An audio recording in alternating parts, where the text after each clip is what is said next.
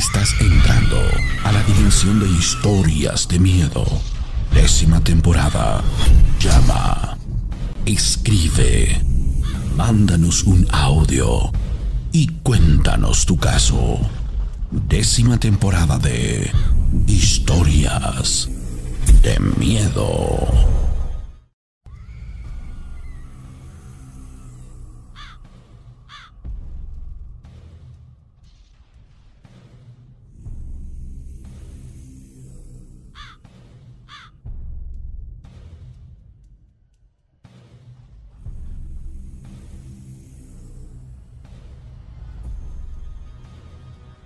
Bueno, lo dejamos así, señores. ¿Cómo están? Buenas noches, bienvenidos. Gracias, el placer enorme que me da poderlos saludar desde los estudios de RM Multimedia. Soy César René Morales La Rana y bueno, arrancando este programa, el número 9 de Historias de Miedo, la temporada número 10. Como es jueves, bueno, la semana pasada tuvimos la oportunidad de platicar con Daniel Monter que estuvo con nosotros acompañándonos y hoy en esta noche, pues bueno, de nueva cuenta nos acompaña en esta transmisión y ustedes saben que el día, la semana pasada Tocamos un, tema, tocamos, eh, digamos así, un, un, tenor, un contexto que, llama mucho la atención y que tiene que ver con, la brujería. Entonces, el día de hoy, pues bueno, hay muchas cosas interesantes que vamos a platicar. Y para arrancar el, el, programa, quiero compartirles algo. Primero que nada, saludar a Daniel. ¿Cómo estás, Daniel? Buenas noches. ¿Cómo estás, amigo? Buenas noches. Ahora sí que un saludo para todo el auditorio, pues un saludo para ti, pues pues muy contento de estar nuevamente en una emisión más. Vamos a tratar de que el programa sea pues algo entretenido y pues vamos a, pues vamos a arrancar, ¿no, amigo? Vamos a arrancar, señores y señores. El, el, asunto es que hay una persona que se puso en contacto conmigo, así como cualquiera de ustedes lo puede hacer. Le voy a decir el número telefónico 271 718 4498, el número para que usted se pueda comunicar en línea eh, directa y podemos platicar de las cosas que le aquejan en cuestiones y como se lo dije la semana pasada, si usted es una de las personas que piensa, cree, considera, eh, está usted experimentando cosas que tengan que ver con, con, este tipo de, de, situaciones, que tenga usted la duda, pues bueno, el día de hoy se podrá usted comunicar con nosotros y con gusto le vamos a apoyar para que salgan de la duda. Quiero saludar al, amigo Eduardo Galván. Eres tigre, hermanito. Me da mucho gusto saludarte desde California, en Estados Unidos. A Erasmo Ibáñez, Matilde Nava, la señora Miranda González en Monterrey. A Global Seguridad Industrial y Protección Civil. En cotorro tu, tu nickname, amigo. Erasmo Ibáñez desde Tennessee. En Tijuana está Montserrat Mejía. José Adrián Burgos Montalvo dice: Sigo tu programa desde que iniciaron. Soy de Córdoba, pero vivo actualmente en Mexicali, Baja California. Saludos y éxito siempre. Gracias, José Adrián. Gustazo saludarte. Dalila Mejía en Tijuana. A Aldo Barojas, al Arquiviveros, Iván Lázaro, a la señora Briseida, que también nos acompaña, a Silvia Hernández en la Unión Americana, María del Carmen en Orizaba, Veracruz, Gregorio Estrada, que también nos acompaña. A Francisco Pérez, a Chiván González, bueno, este aquí en Río Blanco. Saludos hermano y bueno, pues a todos los que están conectados el día de hoy me da gusto saludarlos en la otra plataforma. En estos instantes, pues bueno, arrancando el, capítulo nuevo, invitándole para que, para que ya no sé, pero creo que no lo he arrancado ahí. Casi estoy seguro. ¿Verdad que no? Ya decía yo. Dios mío, entonces, bueno, pues le damos la bienvenida a usted que se está conectando. Estamos arrancando las historias de miedo, el programa que usted puede ver de lunes a sábado a partir de las 10 de la noche. Modificamos el horario con la finalidad de que usted se desvele menos, nos dure usted más. Puede usted ir a hacer la meme a las 12 y no hasta las 2 de la mañana y mañana rinda usted al 100% en su trabajo. Y bueno, pues Pasado, pasado esta, esta situación, los pongo en, contexto, Daniel. Me escribió el buen amigo Enrique. ¿Quién es Enrique? Enrique es una persona que me contactó vía WhatsApp. Él está en la ciudad de Puebla y le pasa lo siguiente. Fíjate, él tuvo a bien grabar un par de audios en donde él generó un par de psicofonías. Pero hay una razón del por qué las generó. Hace tiempo, él escuchó de una transcomunicación que consiste en tratar de hacer contacto con seres queridos que ya no están con nosotros. Y él lo intentó después de perder un familiar. Yo le, le, expliqué, bueno, más bien le pregunté que cuál fue la técnica que utilizó y con qué había grabado. Él dice, grabé con un celular usando un fondo, puede ser estática de radio o una TV analógica o agua en movimiento. Esta situación, ahí, ahí les va, fíjense, para los que somos eh, personas ajenas a este tipo de situaciones, vamos a tratar de darle primero que nada a esa situación, vamos a darle una, una, este, una comprensión. Él, él intentó contactar a sus familiares por medio de una técnica en donde utilizó estática de televisión, la escarcha que se genera en la radio, que es cuando la señal no hace tierra, y también lo hizo por parte de, Agua en Movimiento. Esas son como que, digamos así, las tres plataformas en las cuales él intentó hacer que su familiar, que ya está en otro mundo, utilizara precisamente estas herramientas para poderse contactar con él. Eh, me manda dos audios, dice, en el primer audio se alcanza a escuchar algo, en el segundo 40 y 54. En el segundo audio, en el segundo 15 él nos lo comparte porque quiere saber si realmente es su mente la que le está diciendo que ahí se escucha algo o realmente en estos audios hay una presencia espiritual. Ahora bien, esto, esta situación aplica a que bajo esta técnica, Daniel, él pueda realmente contactar a un familiar y ese familiar sí sea efectivamente al que trató de contactar o puede ser cualquier ente que en ese momento se encontrara en el lugar.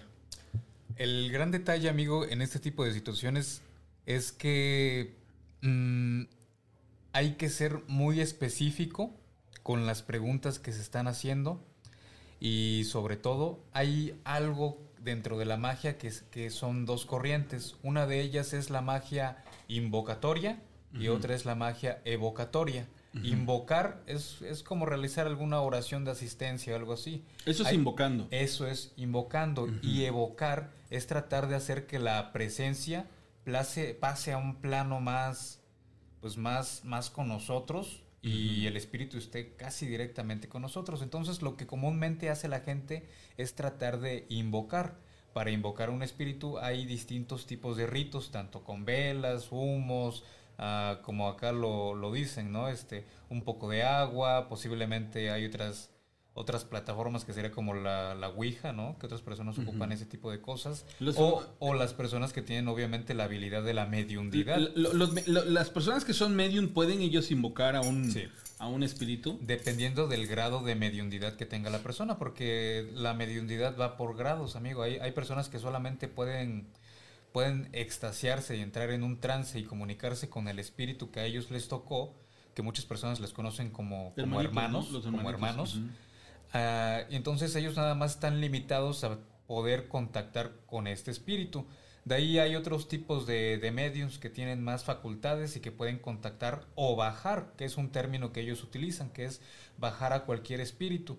Y de ahí entran muchas cosas o, o muchos factores que pues qué considerar ya que hay veces que los espíritus definitivamente pues no, o sea, aunque tú quieras hablarle o algo así, pues no es tan sencillo como, como tomar el teléfono y marcarle y que él conteste. Entra, entra aquí lo que platicábamos la semana pasada de que supuestamente en, un, en una historia que les platicaba de una chica que fue poseída por el espíritu de una mujer y que habló con sus hijos y que le dice, bueno, las dejo porque ya, ya este, la persona que me dio permiso ya me está reclamando ya me está este, diciendo. O sea, entra también esta facultad de, que no, no es de que el espíritu mande a ser traído y en ese instante diga, ah, me hablan, voy.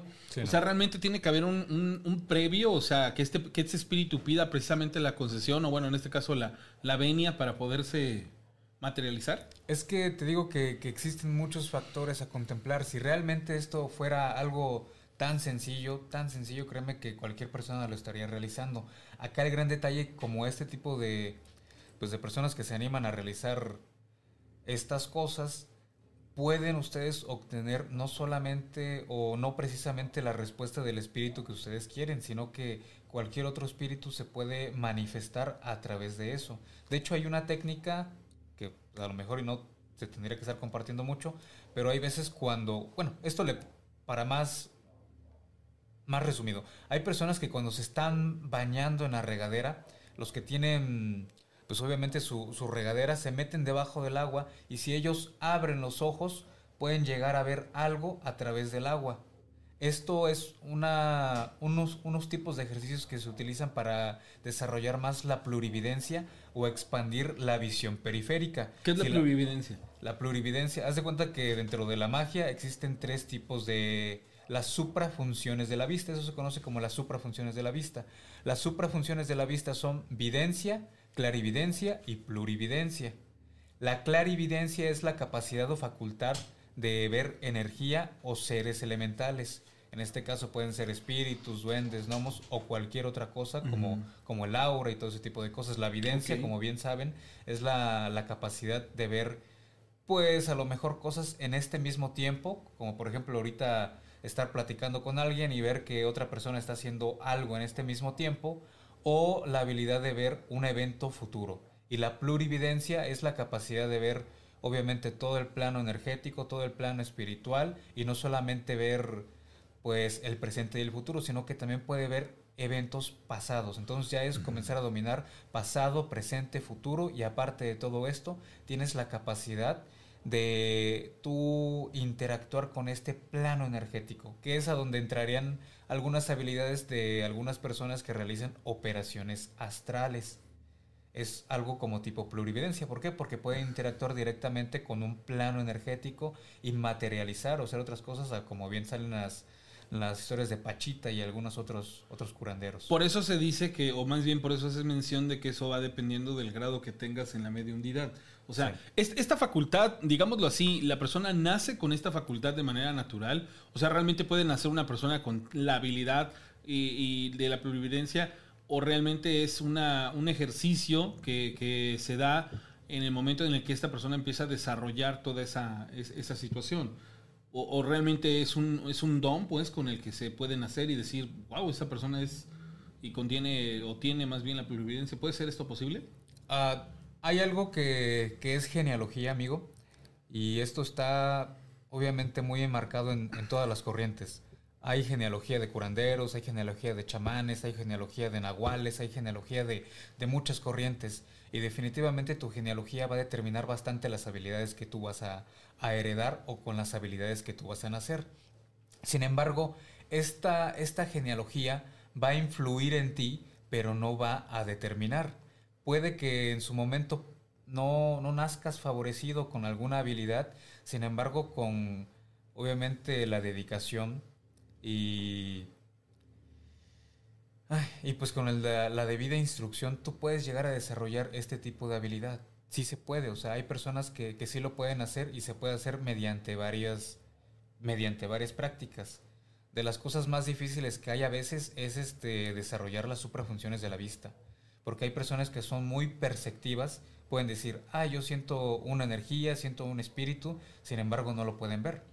Entonces, eso es algo a la vez bueno y a la vez malo porque las personas que sí podemos ver cosas, pues las cosas que se ven del otro lado no son tan bonitas. O Como, sea, ajá, no son, e- exactamente eso, es que no son como, como la gente se las llega a, a imaginar. Bueno, saludos a Manuel Villanueva Martínez. Eh, ojalá te animes a contarnos las historias. Edgar Guzmán, saludos cordiales, Edgar Guzmán. Carlos René Vázquez dice: Hola, ¿cómo estás, Tocayo? Saturnino Gómez, ¿cómo estás, amigo? Saludos al, al buen papá de Axel, un abrazo a Chucho Alonso, a Rafael Morales desde Valle de Texas, a Leonardo López Barojas, Virginia Juárez Velázquez, este, a, C. Contreras, Mauricio Nolasco, Araceli Hernández, a Paula eh, Pérez, a Carlos Mota desde Tijuana, con dinero, desde Cancún. Bueno, les pongo los audios. Vamos a tratar de, de darnos cuenta si esto es una realidad y, y- y ver si, como les digo, realmente logró contactar a alguien o a algo, porque yo creo que ahí no puede haber una certeza, Sí. salvo que el espíritu se hubiese manifestado con un tono de voz, digámoslo así, hasta eso no hay garantía de que fuera una realidad, pues similar al del, al del familiar. Vamos a escuchar el primer audio. Hola Daniel, ¿me escuchas? Contéstame, por favor.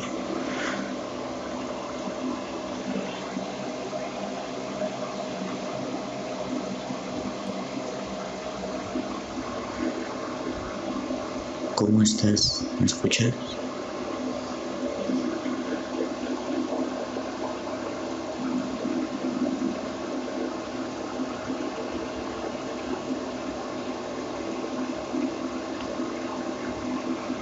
¿Le quieres decir algo a tu mamá?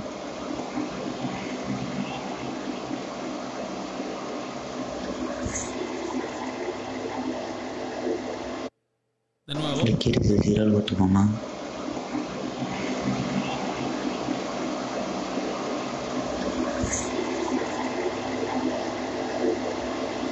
Logras, logras, logras percibir el. Sí, sí se, sí se logra escuchar. O sea, inclusive antes del ¿Le quieres decir A ver, algo a ver, lo voy Hola Daniel, ¿me escuchas? Contéstame, por favor.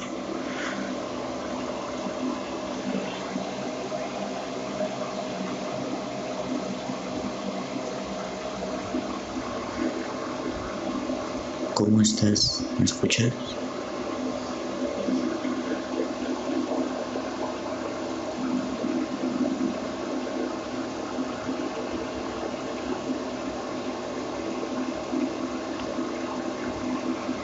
¿Le quieres decir algo a tu mamá?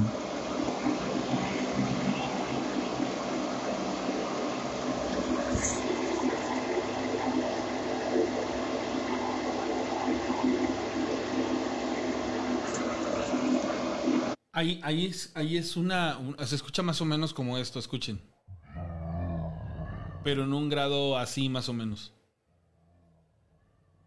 Sí, o ¿Cierto? sea, sí se, sí se alcanza a escuchar una, ahora sí que una pequeña interferencia. Así que, o sea, sí, o sea. Sí lo logró entonces, pero no sabemos qué. contactar con, con algo. o sea, con Exacto. algo, amigo. Amigo Enrique, funcionó tu técnica. Me, me sorprende cuando tú me dices que lo hiciste por medio de estática, de radio, eh, la estática que genera una televisión antigua o el agua en movimiento. O sea, tú te instruiste. Vamos a escuchar el, el segundo audio. También vamos a ver qué dice este. Hola. Hola, ¿me escuchas? Daniel. ¿Me escuchas?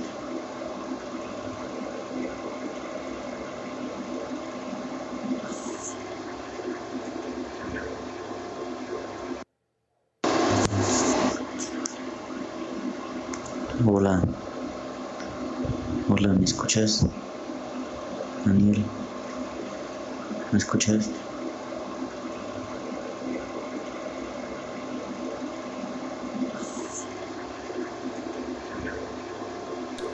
Bueno, en el, en el segundo audio es un poquito menos eh, perceptible, pero el primer audio está increíble. Vamos a, a escuchar por última vez el, el primer audio, por favor. Pongan atención, es muy, muy evidente.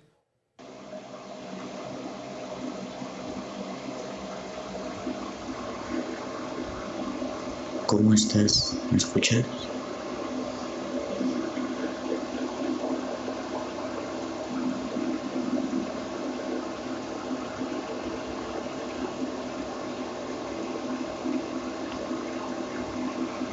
¿Le quieres decir algo a tu mamá?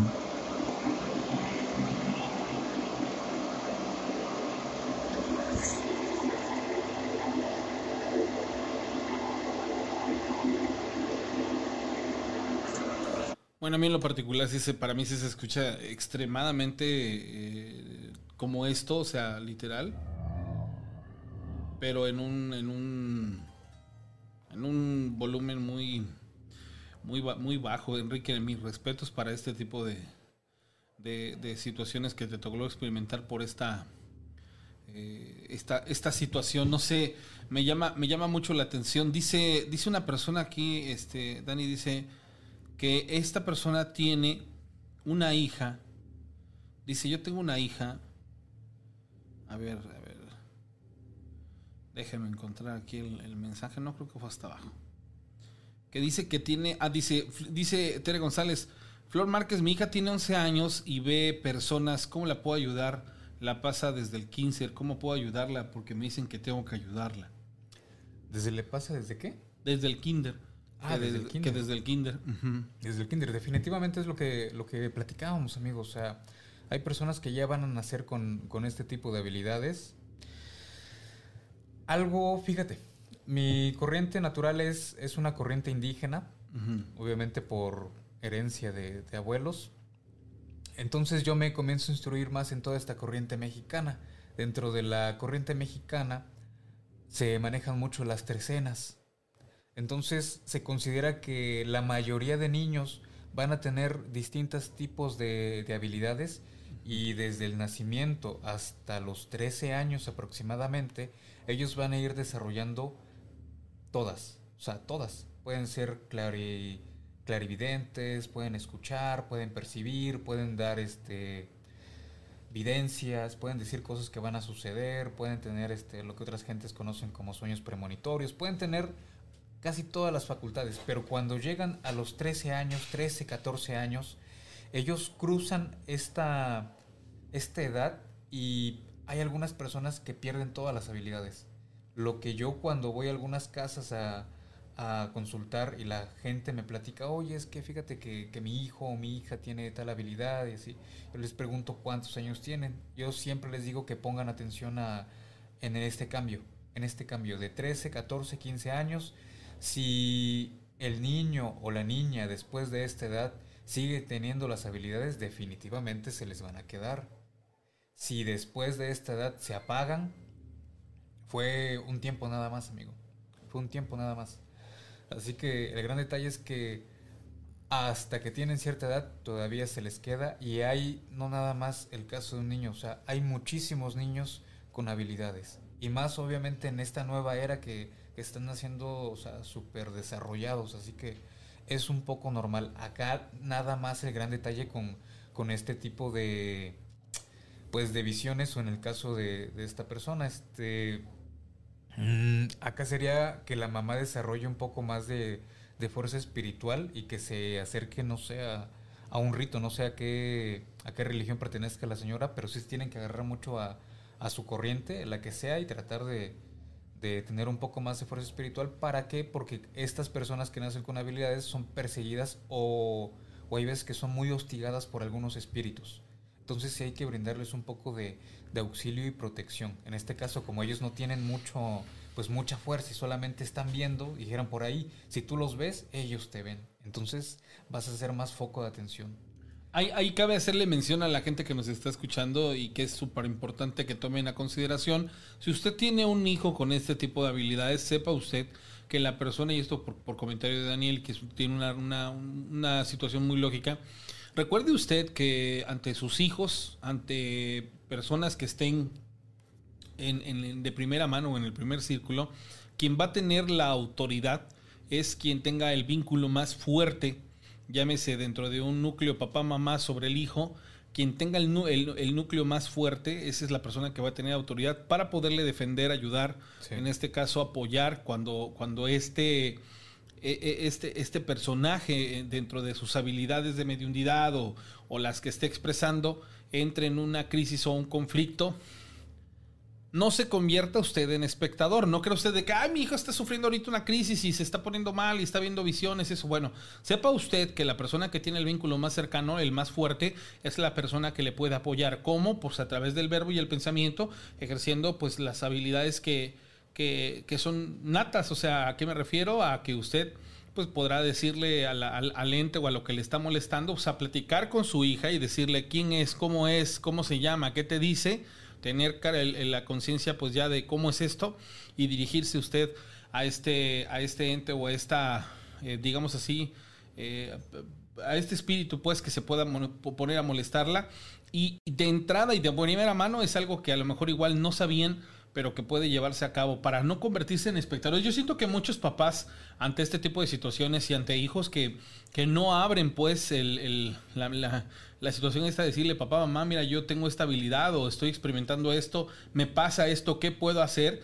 Y mamá sepa o papá sepa que la persona con el vínculo más, más cercano, más fuerte, el lazo más fuerte puede defenderle, este, como, no, como nada de eso se contextualiza, nada de esto se platica, ni lo encuentra usted escrito en internet, ni mucho menos, sino esto ya es el, recorrer el mundo y le ha, pasado, y como Daniel me lo ha platicado, esto es parte de la experiencia que él ha adquirido a lo largo de tantos años.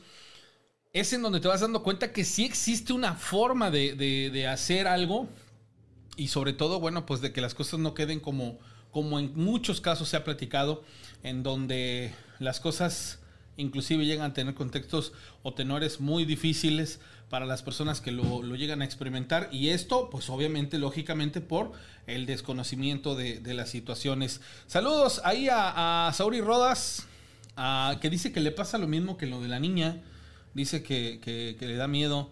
Saludos a Adriana Sánchez, dice a Medina Roberto, a Gustavo Enrique, a Luis García. Dice, ah, no, no, no, Samuel, yo, yo sabía que, que no podías venir al programa. El Sammy, ¿no? Sí, Sammy, sí, pero sí. faltaba más, amigo. Vaya, yo entiendo que tus múltiples ocupaciones te, te- a veces te imposibilitan, pero bueno, ¿qué te puedo decir? Ya habrá una oportunidad cercana para que ahora que hagamos lo de lo que ya tenemos planeado, bueno, las cosas estén y pasen como este.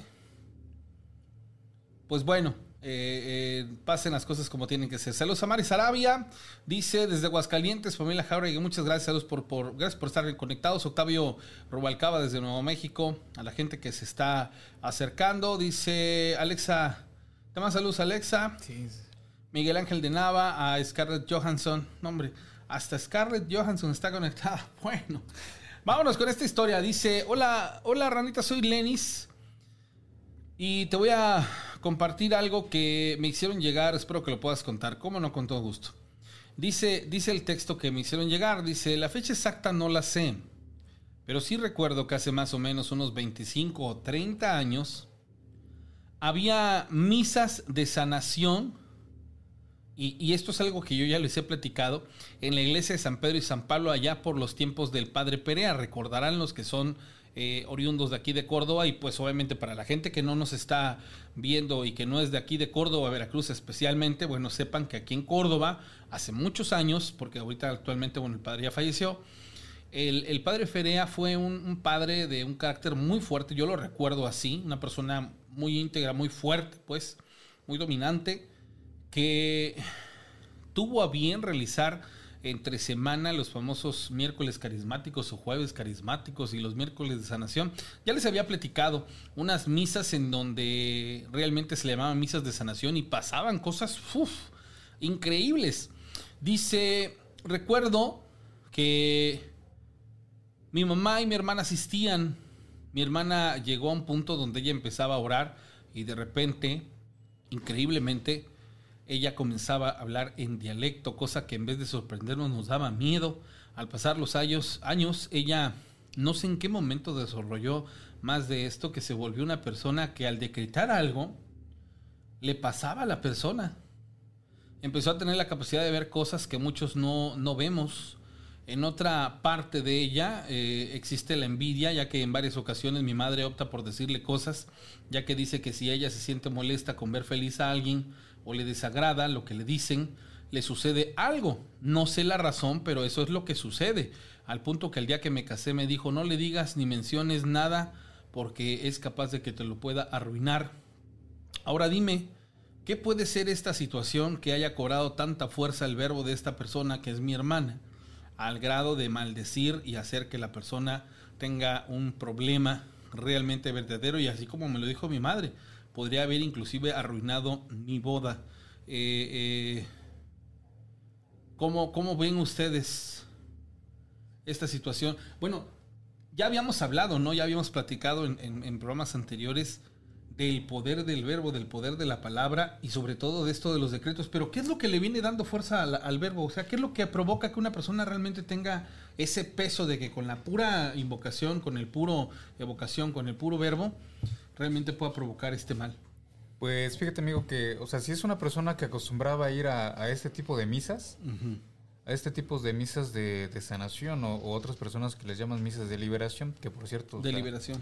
ah, pues, o sea, viendo bien el rito, el rito exorcista romano y los, los normales, se supone que, que ese tipo de misas no se deberían de, de efectuar a como se realizan acá, que es con mucho Con público, y.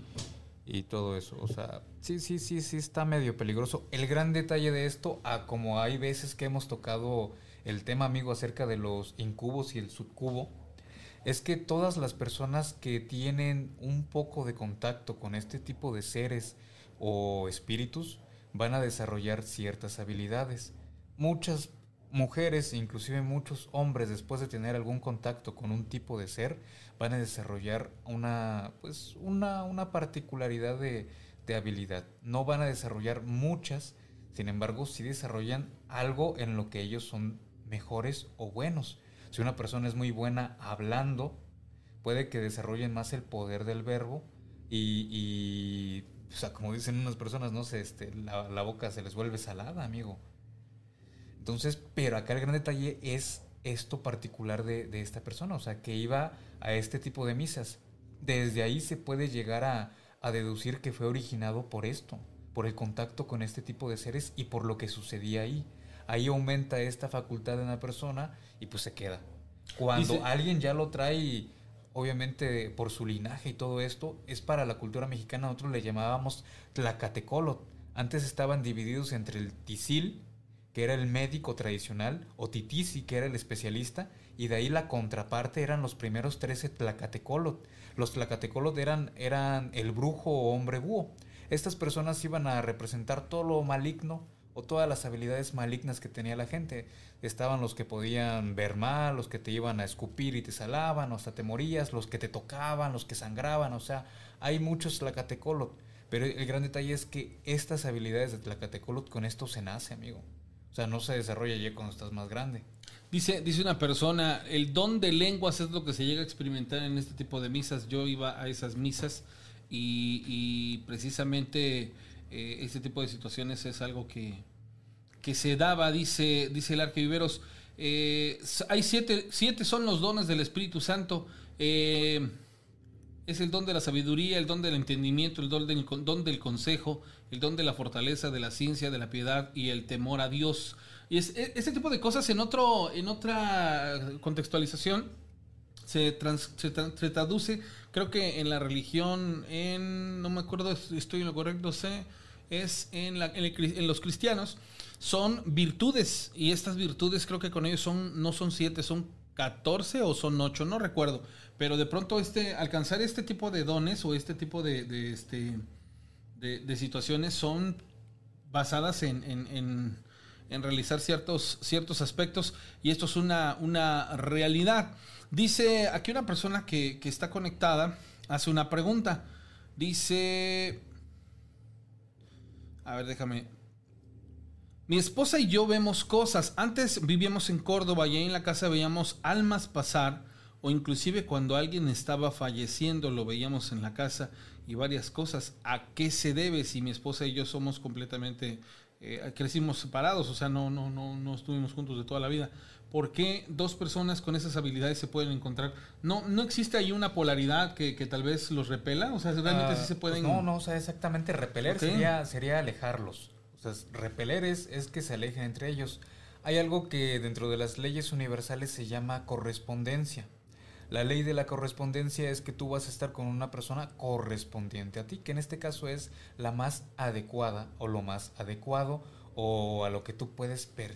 Ahora sí que pues eres más, más compatible y todo esto. Entonces, ah, definitivamente cuando una persona tiene, tiene habilidades, mmm, si está con una persona completamente cerrada a todo esto, pues es muy difícil que logre una plenitud, amigo, porque o sea, siempre te van a tachar de loco o, cosas por el estilo.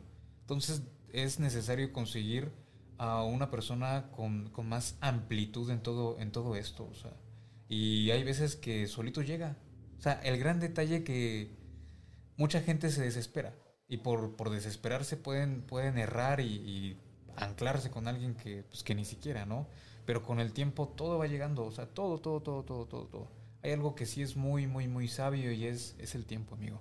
Así que... Le, le, les recuerdo una cosa, la iglesia de la que hablamos, que es la de San Pedro y San Pablo, efectivamente es la que está por Plaza Cristal, que está en la, en la colonia de San Dimas, digo, para que no se, este, no se, se saquen de onda.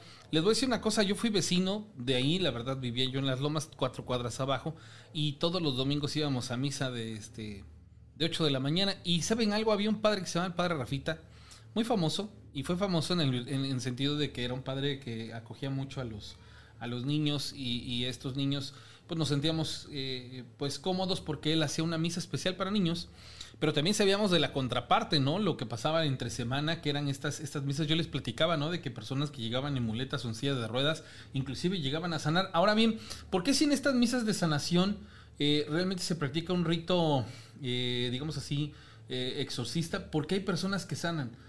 Y, situaciones físicas, o sea, aquí cuál es la virtud, del poder del verbo, el poder de, la congregación, de la, de la energía positiva por medio de la oración, ¿Sabes con qué me he topado muchísimo, Daniel, últimamente? Realmente con el poder de la oración. O sea, pero, pero no sé si tenga que ver con, las palabras en específico que son o provienen de, digamos así, de, del catolicismo, de eso, o qué realmente está pasando ahí, porque yo me he estado dando cuenta, pues, que muchas cosas importantes son combatidas por medio de la oración. ¿Qué, qué, qué, qué relación tiene esto? Pues mira, o sea, al final de cuentas, mucha gente llega porque ya no le encuentran una lógica a su enfermedad, ¿sí?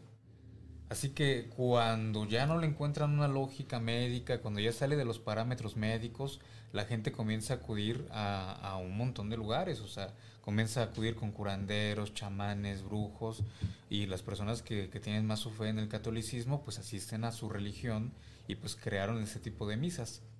Acá entran dos factores definitivamente un, sacerdote, y más un sacerdote exorcista, tiene más conocimiento y conciencia del manejo de la energía y obviamente del poder del verbo. A esto súmale que la persona que llega, pues al no tener una lógica su enfermedad, es ocasionado por, por otra energía o un agente externo, amigo. Entonces llega con un maestro de la manipulación energética y del poder del verbo, obviamente va a conseguir sanar porque se va a liberar y va, a conseguir despojarse de esta energía que estaba ocasionando esto. Ellos se despojan de esta energía, pueden salir mejor y obviamente con el debido cuidado, con la atención médica, ellos van a mejorar. ¿Por qué? Porque estaba provocado esto por un agente externo o una energía negativa. Por eso es que ellos mejoran, amigo. O sea, no es exactamente como, pues, como tal un milagro. Es, provocado por esto. Y los sacerdotes, pues obviamente, o sea, hay algo dentro de la oración que es una, una forma de, comunicar y expresar con las palabras adecuadas, que es algo que muchas personas no tienen. ¿sí? Entonces, ellos sí se preparan con esto y, no solo esto, o sea, el sacerdote exorcista puede o domina mucho también la lengua que es el latín, amigo.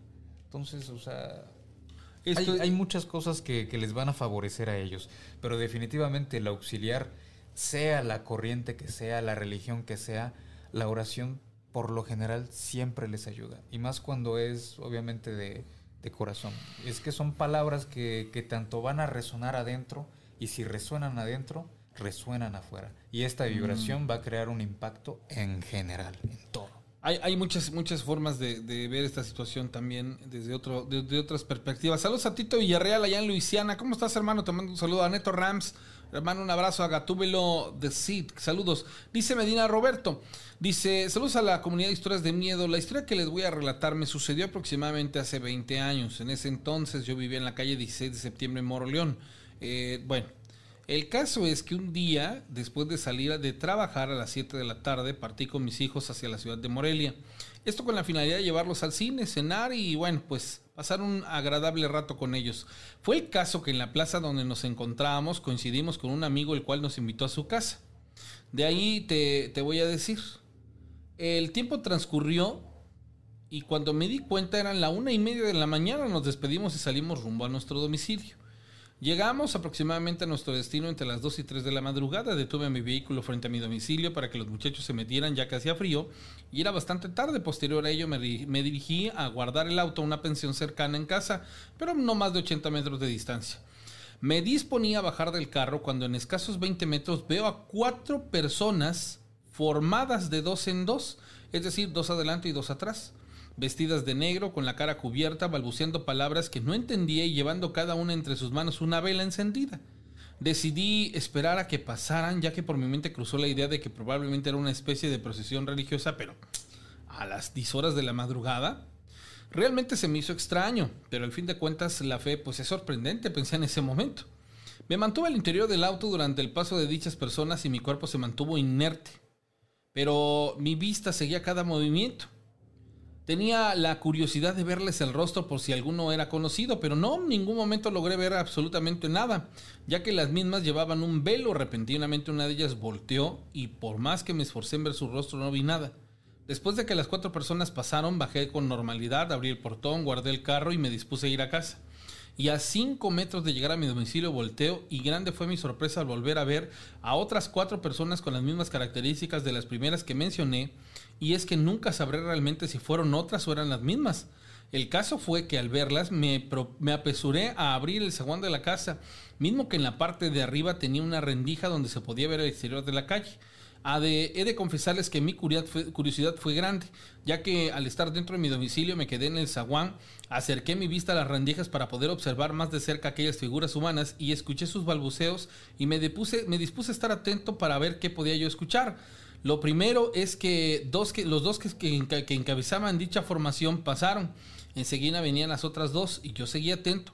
Recuerdo muy bien que esas dos últimos, las que venían del lado izquierdo del zaguán, volteó y oh sorpresa que al hacerlo sus ojos o lo que parecían ser se encontraron con los míos, pero estaban brillando con un rojo intenso y a la vez emitiendo una risa espeluznante. Quedé pasmado y de inmediato subí al apartamento, cerré la puerta y no comenté nada a nadie. Al siguiente día platiqué dicho acontecimiento con la persona que me rentaba, a lo cual me dijo que probablemente lo que había visto eran las almas en pena y que agradeciera al Creador porque si alguna de ellas se hubiera detenido a darme la vela que portaba, esta se convertiría en un hueso humano. Con ello se me destinaba a ser parte de ellas. ¿Qué es lo que se ve cuando, a ver, esto es una realidad, pero hay, hay mitos y leyendas urbanas. Por ejemplo, muchos hablan de que cuando a ti te hacen una encomienda, generalmente son las mamás hacia los hijos que salen tarde de trabajar. Ah, que se los, se los encomiendo a las ánimas, benditas, Y que supuestamente cuando van pasando y se enfrentan a un peligro, estas personas se ve como si vinieran cobijadas con, con, con, más, personas. Ajá, pero esa es una, una situación, digámoslo así, eh, meramente eh, religiosa, que tiene que ver, pues, que, que le damos un contexto más en ese índole. Pero ¿qué pasa cuando no es esto? Por ejemplo, estas cuatro personas de ojos rojos, de, sonrisa tenebrosa, ¿qué tipo de, experiencias puedes, puedes palpar en ese aspecto y por qué, por qué se dan? Pues amigo, acá el gran detalle es que los espíritus no, no solamente, como platicábamos el otro día, o sea, no solamente quiere decir que ellos van a salir de noche. O sea, los espíritus están a todas horas, a todas horas. ¿Por qué? Si nos ponemos a hacer un poco de lógica, en todos los horarios hay difuntos. Entonces, si ellos hay veces que tienen algunas apariciones, muchas veces ellos aparecen en la hora de muerte. Y hay otros que aparecen y se le preguntan luego cuando comienza uno a platicar más con la familia, cuando va uno a consultar, hay veces que ellos aparecen en la hora de nacido.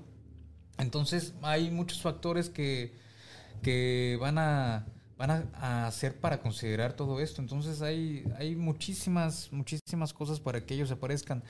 Eh, este tipo de cosas definitivamente son, son almas, o sea, son almas que, que ahí andan, pero pues es que el detalle es que pues hay veces que, que todos estos espíritus son, son feos, amigo. O sea, son cosas malas. No, o sea, lejos de que sean cosas malas, es que ¿Son espíritus que están trastornados? Hace, hace ratito fuimos a consultar a, un lugar, no me acuerdo cómo se llama el pueblo, y había una persona que, que decía que él veía a los muertos.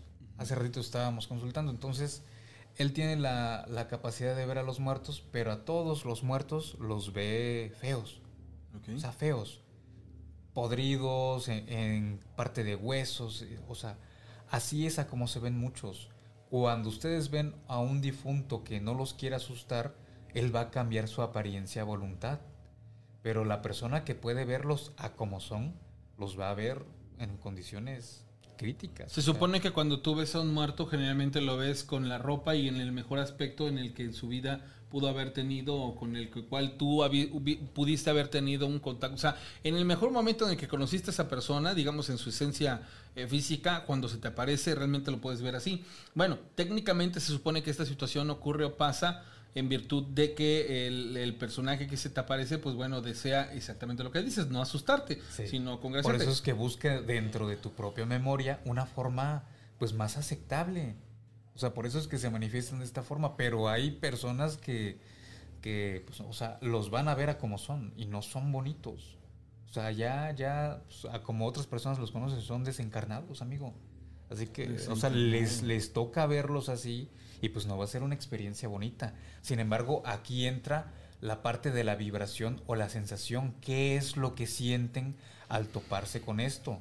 Muchas personas pueden decir, ay, tengo escalofríos, pero ¿qué tipo de escalofríos? Un escalofrío donde solamente se te eriza la piel o un escalofrío donde pues te congelas y, y te quedas así con una energía pues súper densa. Si quieres decir que estás en un ambiente muy denso, obviamente la energía o la naturaleza de este espíritu es más negativo. Pero si te das escalofríos, pero tú no, o sea, tú te inmutas y no sientes nada, pues solamente es un ánima que va pasando y que pues no tienes nada de qué preocuparte, o sea, hay espíritus buenos y hay espíritus malos, así como hay cosas allá afuera que se van a alimentar del miedo, del susto, del temor, del pleito, de, de todo lo, lo, negativo que puede salir del humano, hay otros que también es su contraparte y están ahí para ayudar. ¿Por qué? Porque vamos a, un ejemplo. Después de que una persona fallece, hay dos tipos de, de caminos que puede llevar un espíritu y nosotros los conocemos como espíritus de evolución o espíritus de involución. Es a donde hay una, una corriente que, que tiene una, una, ligera teoría donde dicen que, que, el mismo humano se convierte en un ángel o se convierte en un, en un demonio. ¿sí? Aquellas personas que, por ejemplo, mueren Ah, en un asalto, tienen dos, dos opciones.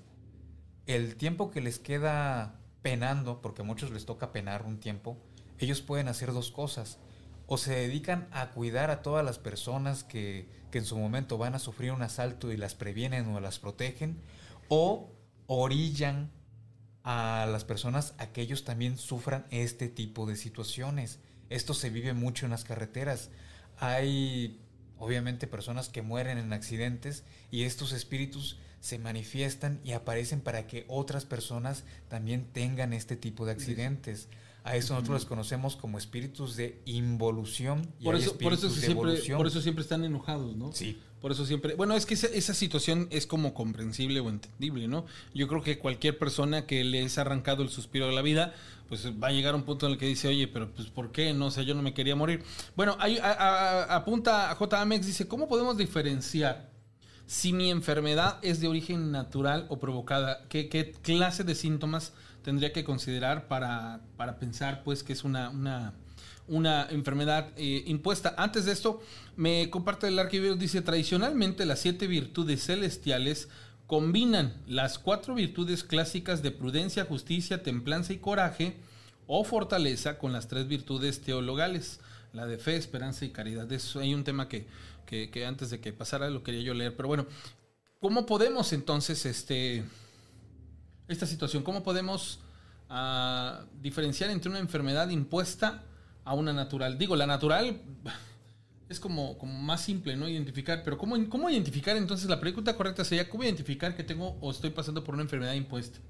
Mira, amigo, el, gran detalle con todo esto es que cuando ya ustedes van a hacerse análisis, constantemente se están enfermando, la, la enfermedad no, no tiene una lógica, es cuando las personas comienzan a, a dudar y empiezan a decir, pues entonces, ¿qué tengo?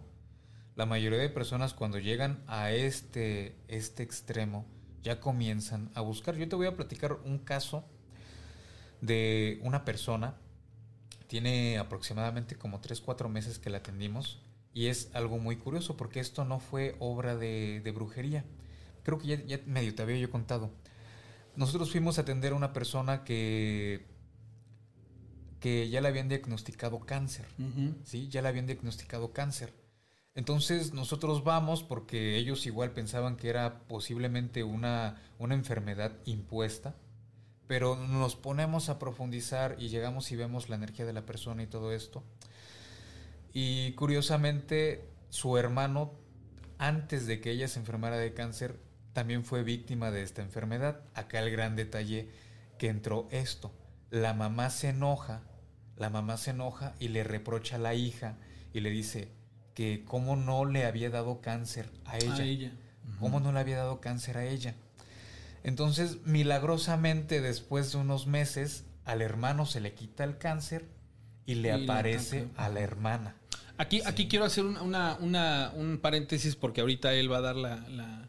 Dani nos va a platicar exactamente qué fue lo que pasó. Miren, no es tanto. Aquí, aquí hay dos factores que van a influir, ¿eh? para que lo consideren en cuestiones de, lo que la brujería realmente representa o en lo que una persona que tiene el, don del verbo para, para, hacer daño necesita para que la otra parte eh, eh, sea partícipe de esto. Lo principal, si esta persona se logra sugestionar o si esta persona logra sentir un, un, un sentimiento de culpa, es como abrirle la puerta a, esta situación y hacer permisible que eso que se, se, pronunció lleve a efecto. Aquí, aquí tú me platicabas que a esta persona le pasó porque en su sentido de culpa, esta persona aceptó la enfermedad. Aceptó la enfermedad. Entonces, lo principalmente que, que debes de tú tener en conciencia, amigo, que, que, me estás preguntando, que estás preguntando, cómo saber que tu enfermedad es, es impuesta.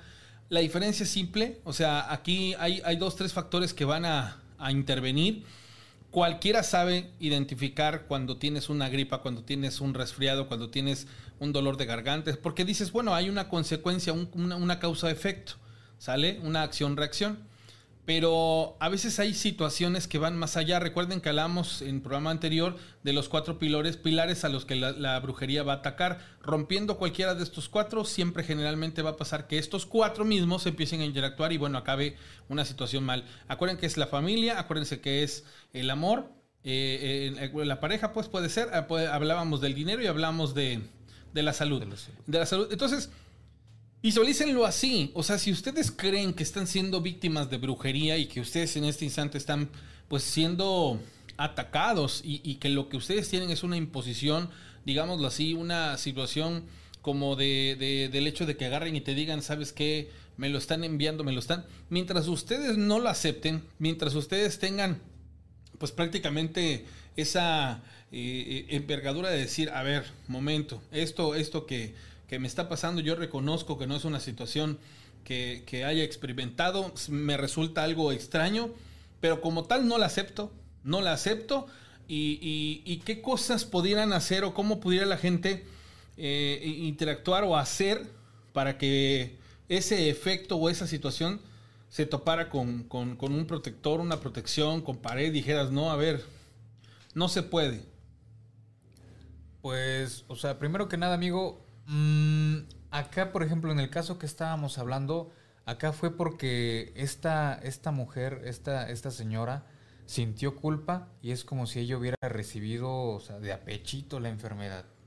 Entonces, acá sí hay algo que en otras tradiciones del curanderismo y el chamanismo y la brujería se, hacía. Por ejemplo, antes había veces que, se limpiaba a las personas con, con ciertos animales y estos animales se sacrificaban para que la enfermedad de la persona ahí muriera.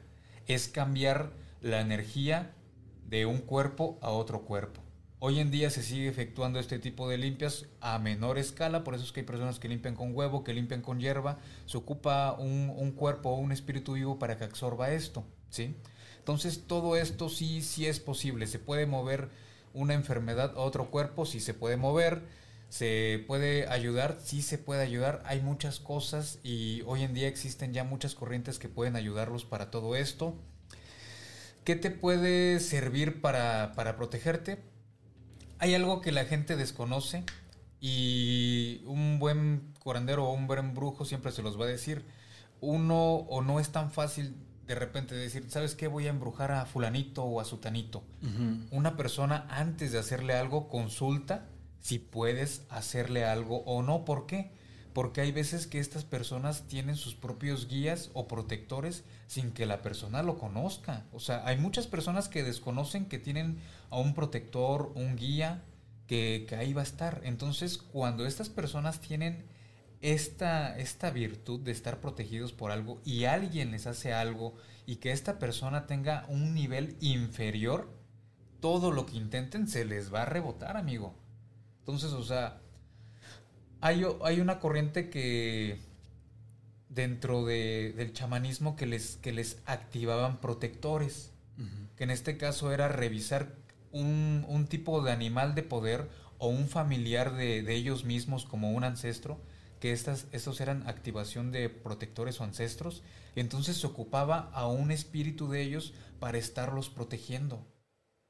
Eso, eso funcionaba bastante, bastante. Este, este tipo ahí, de, bueno, ajá, este tipo de situaciones, ¿quién la, ¿quién la puede llevar a cabo?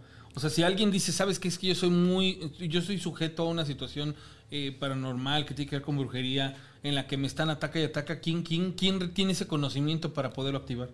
Para poder activarlo lo puede hacer, bueno, o sea, en la tradición indígena lo hacían los, los chamanes o el titisi, que era, que era el especialista, que era el especialista y que manejaba todo este tipo de, del tonalí. Antes el tonalí era el animal y la esencia de la persona.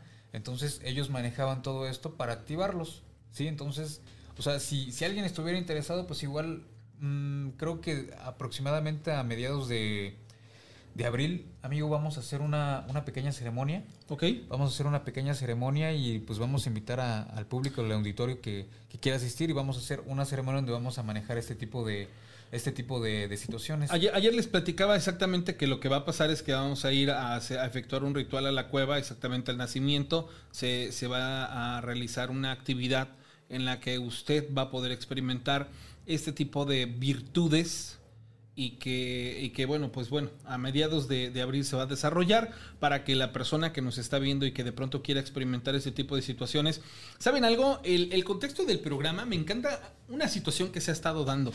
El ir evolucionando, creciendo, en el que vamos contextualizando muchos factores importantes de diferentes tenores, nos va permitiendo tener un crecimiento y ese crecimiento nos va abriendo la mente para darle cabida a muchas cosas que nos van salvaguardando de manera inclusive de, todo este tipo de situaciones. Antes, manejar el contexto de las cosas de, de- de temas como brujería y todo este rollo, a lo mejor es así como de que, ay, existe o no existe, pero con todos los testimonios que hemos tenido y con todo lo que hemos platicado, o sea, a estas alturas estoy seguro que todas las personas que ven el programa y que son fans del programa ya entendieron, al igual que yo, y nos quedó muy claro que realmente a veces no necesita haber un motivo en particular para que este tipo de cosas se- den o pasen. O sea, hay gente que tiene habilidades, hay otras más que los llevan a cabo por, por cuestiones eh, eh, pues de asuntos personales y pasan muchas situaciones que, que terminan por ser a veces inexplicables, pero que sí tenemos la capacidad de enfrentarnos a ello. Dice, dice Lenny, fíjate, nos, nos comparte esto.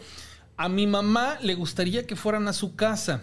Hace algunos programas eh, les comenté que mi abuela falleció y que mi padre le llamaba, pero que esto lo hacía en la propiedad que fue de mis abuelos donde asesinaron a un señor. Ahora en la casa de mi mamá, que está junto, ven a un hombre caminar recorriendo los cuartos y eh, de atrás él está vestido de blanco y quisiera que le pudieran ayudar porque pues ya no saben qué hacer. Eh, Yo me, pongo a pensar ahí, por ejemplo, lo difícil que debe de ser para una persona empezar a experimentar este tipo de, situaciones. O sea, una cosa es, me lo platicó mi vecina, le ocurre al de enfrente, a decir, yo lo estoy experimentando. ¿Cómo, cómo puedo yo protegerme o qué puedo yo hacer en el momento en el que en mi casa estoy viendo que se aparece un espíritu y que aparte de que lo veo que se aparece, puedo materializarlo y decirte, viste de blanco y recorre los cuartos de atrás. Acá el gran detalle, amigo, es que, mm, por ejemplo, cuando siempre llegamos a un lugar, nosotros preguntamos la antigüedad que tienen las personas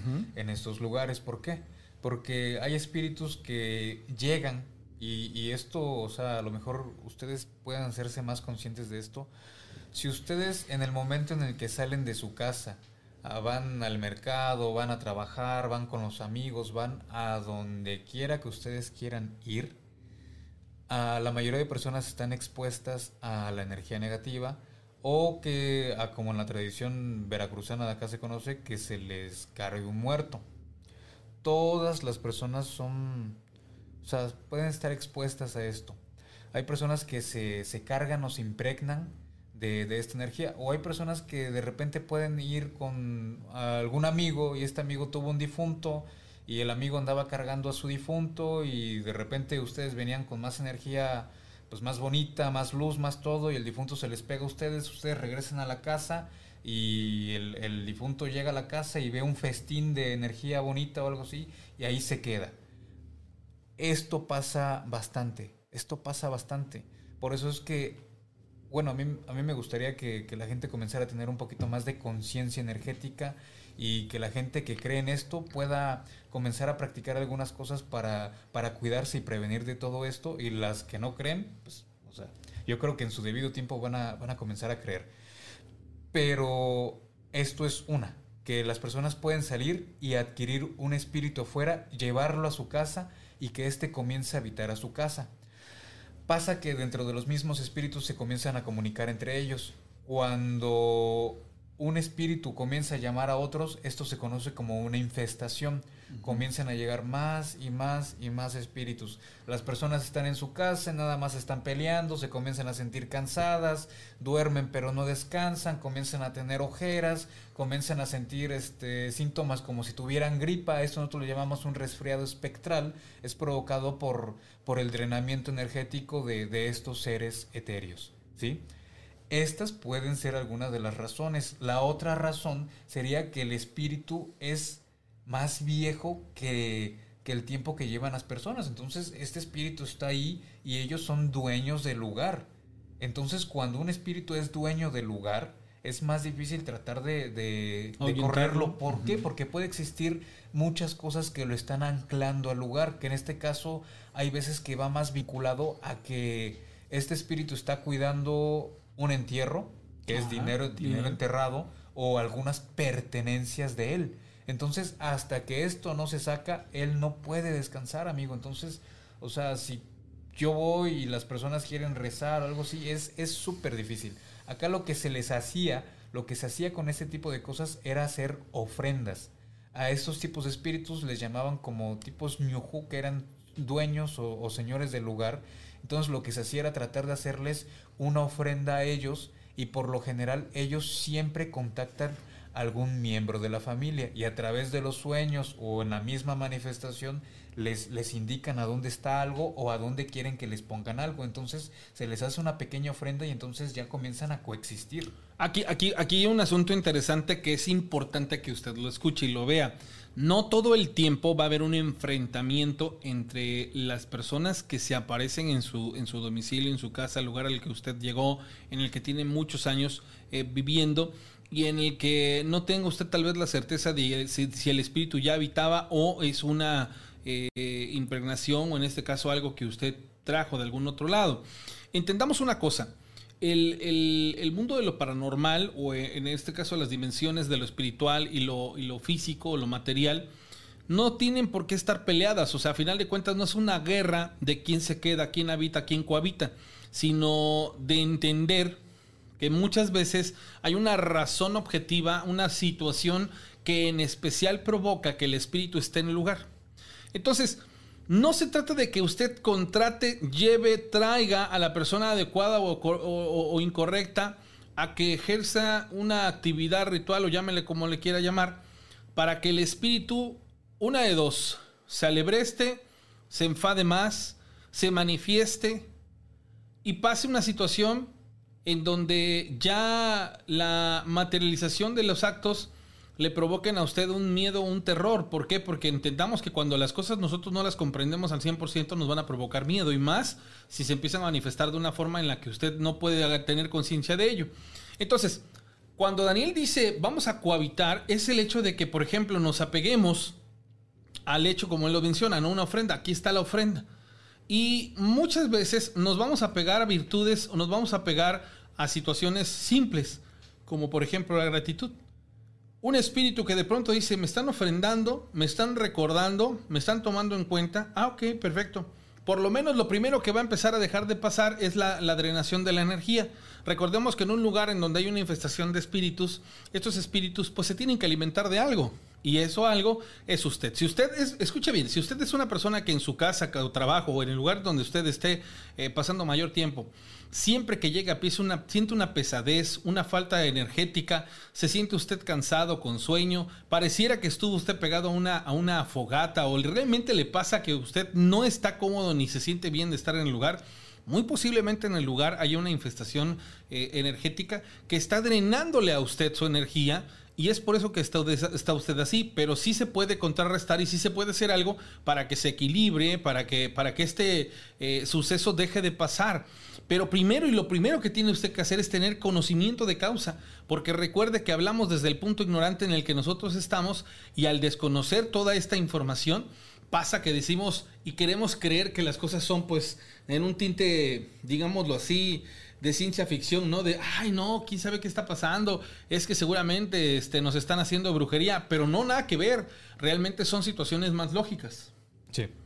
Entonces, bueno, eh, son ya las 12, las 11 de la noche con 11 minutos. Es momento de, y le, le pido a usted que me, me marque usted al 271-718-4498 y nos platique usted si ha sido víctima de brujería y nos ayude usted a nutrir este tema, el tema de la brujería. ¿Por qué? Porque cuando usted nos cuenta su experiencia, cuando usted nos platica, yo experimenté esto, yo pasé esto y lo solucioné así, vamos haciendo un cúmulo de experiencia que nos beneficia a todos los que podamos entender y comprender qué pasa y cómo es que lo atacamos, cómo es que lo vivimos, etc, etc. Pero bueno, hay una persona que dice, buenas noches, aquí donde vivo, escuchamos un toro mufar detrás de uno que ante, detrás detrás de uno. Anteriormente lo escuchaba yo detrás de mí. Pusimos crisis, cruces benditas, palmas inclusive sobre la cerca y ahora se escucha pero sobre el caminito o pasillito. Se, escuche a se escucha un toro mufar y como que escarba con una pata y los perros están aullando y amanecen lagañosos. ¿A qué se debe esto o qué se está manifestando? Pues son, son manifestaciones, amigos. O sea, de hecho, o sea, Uh, donde se aparece lo que mucha gente conoce como un toro por lo general o fue un camino real, un camino viejo uh -huh. o hay este entierro cerca. Por lo general siempre se les aparece a personas cuando hay, hay dinero enterrado cerca, entonces eh, es, es, por este tipo de situaciones.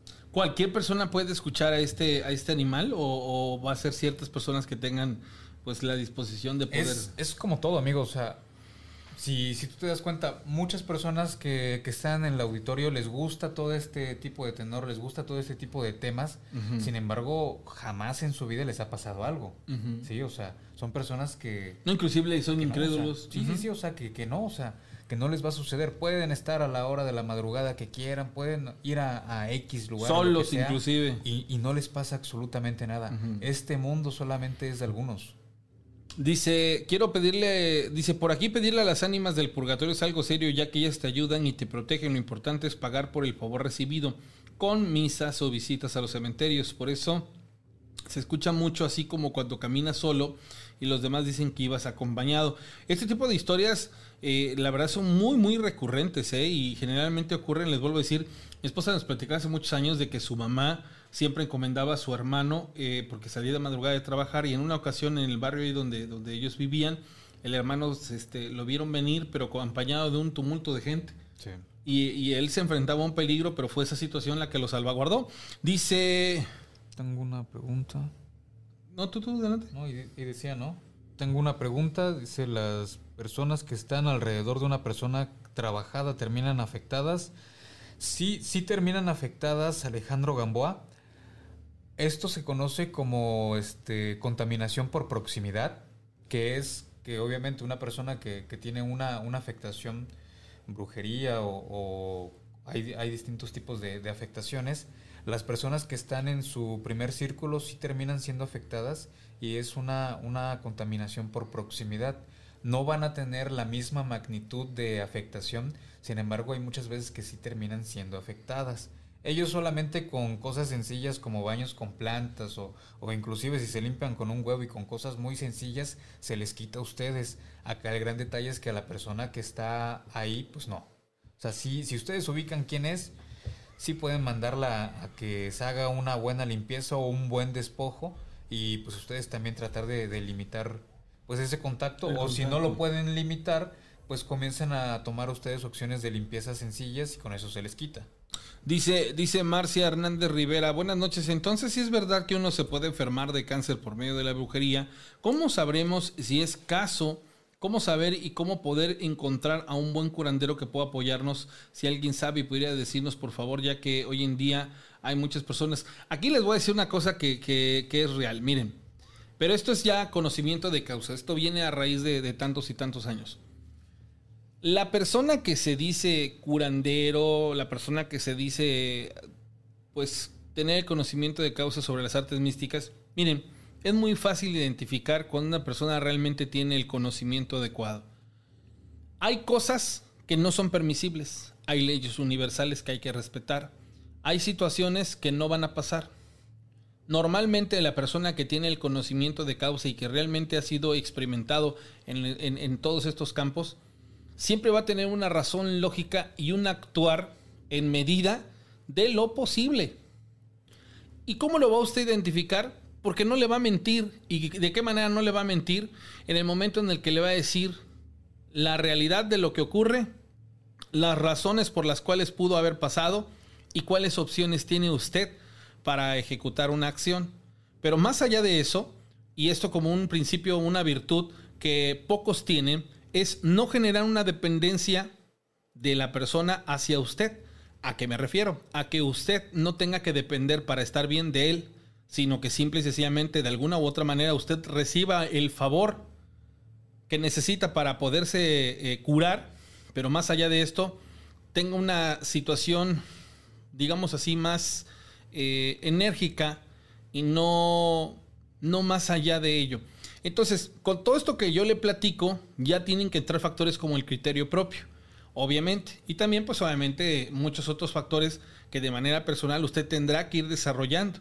¿Por qué? Porque desgraciadamente, les vuelvo a decir, ante a veces, ante nosotros ser muy rejegos a las cosas de la vida y al no tener ninguna, eh, digámoslo así, al no tener intención de adquirir un conocimiento, de aculturizarnos y de aprovechar lo que, lo que, lo que nos pasaba ¿no? el, día lunes, pues, y, que esta palabra me la, me la se me hizo muy presente desde que conocí a Daniel, que es precisamente la, la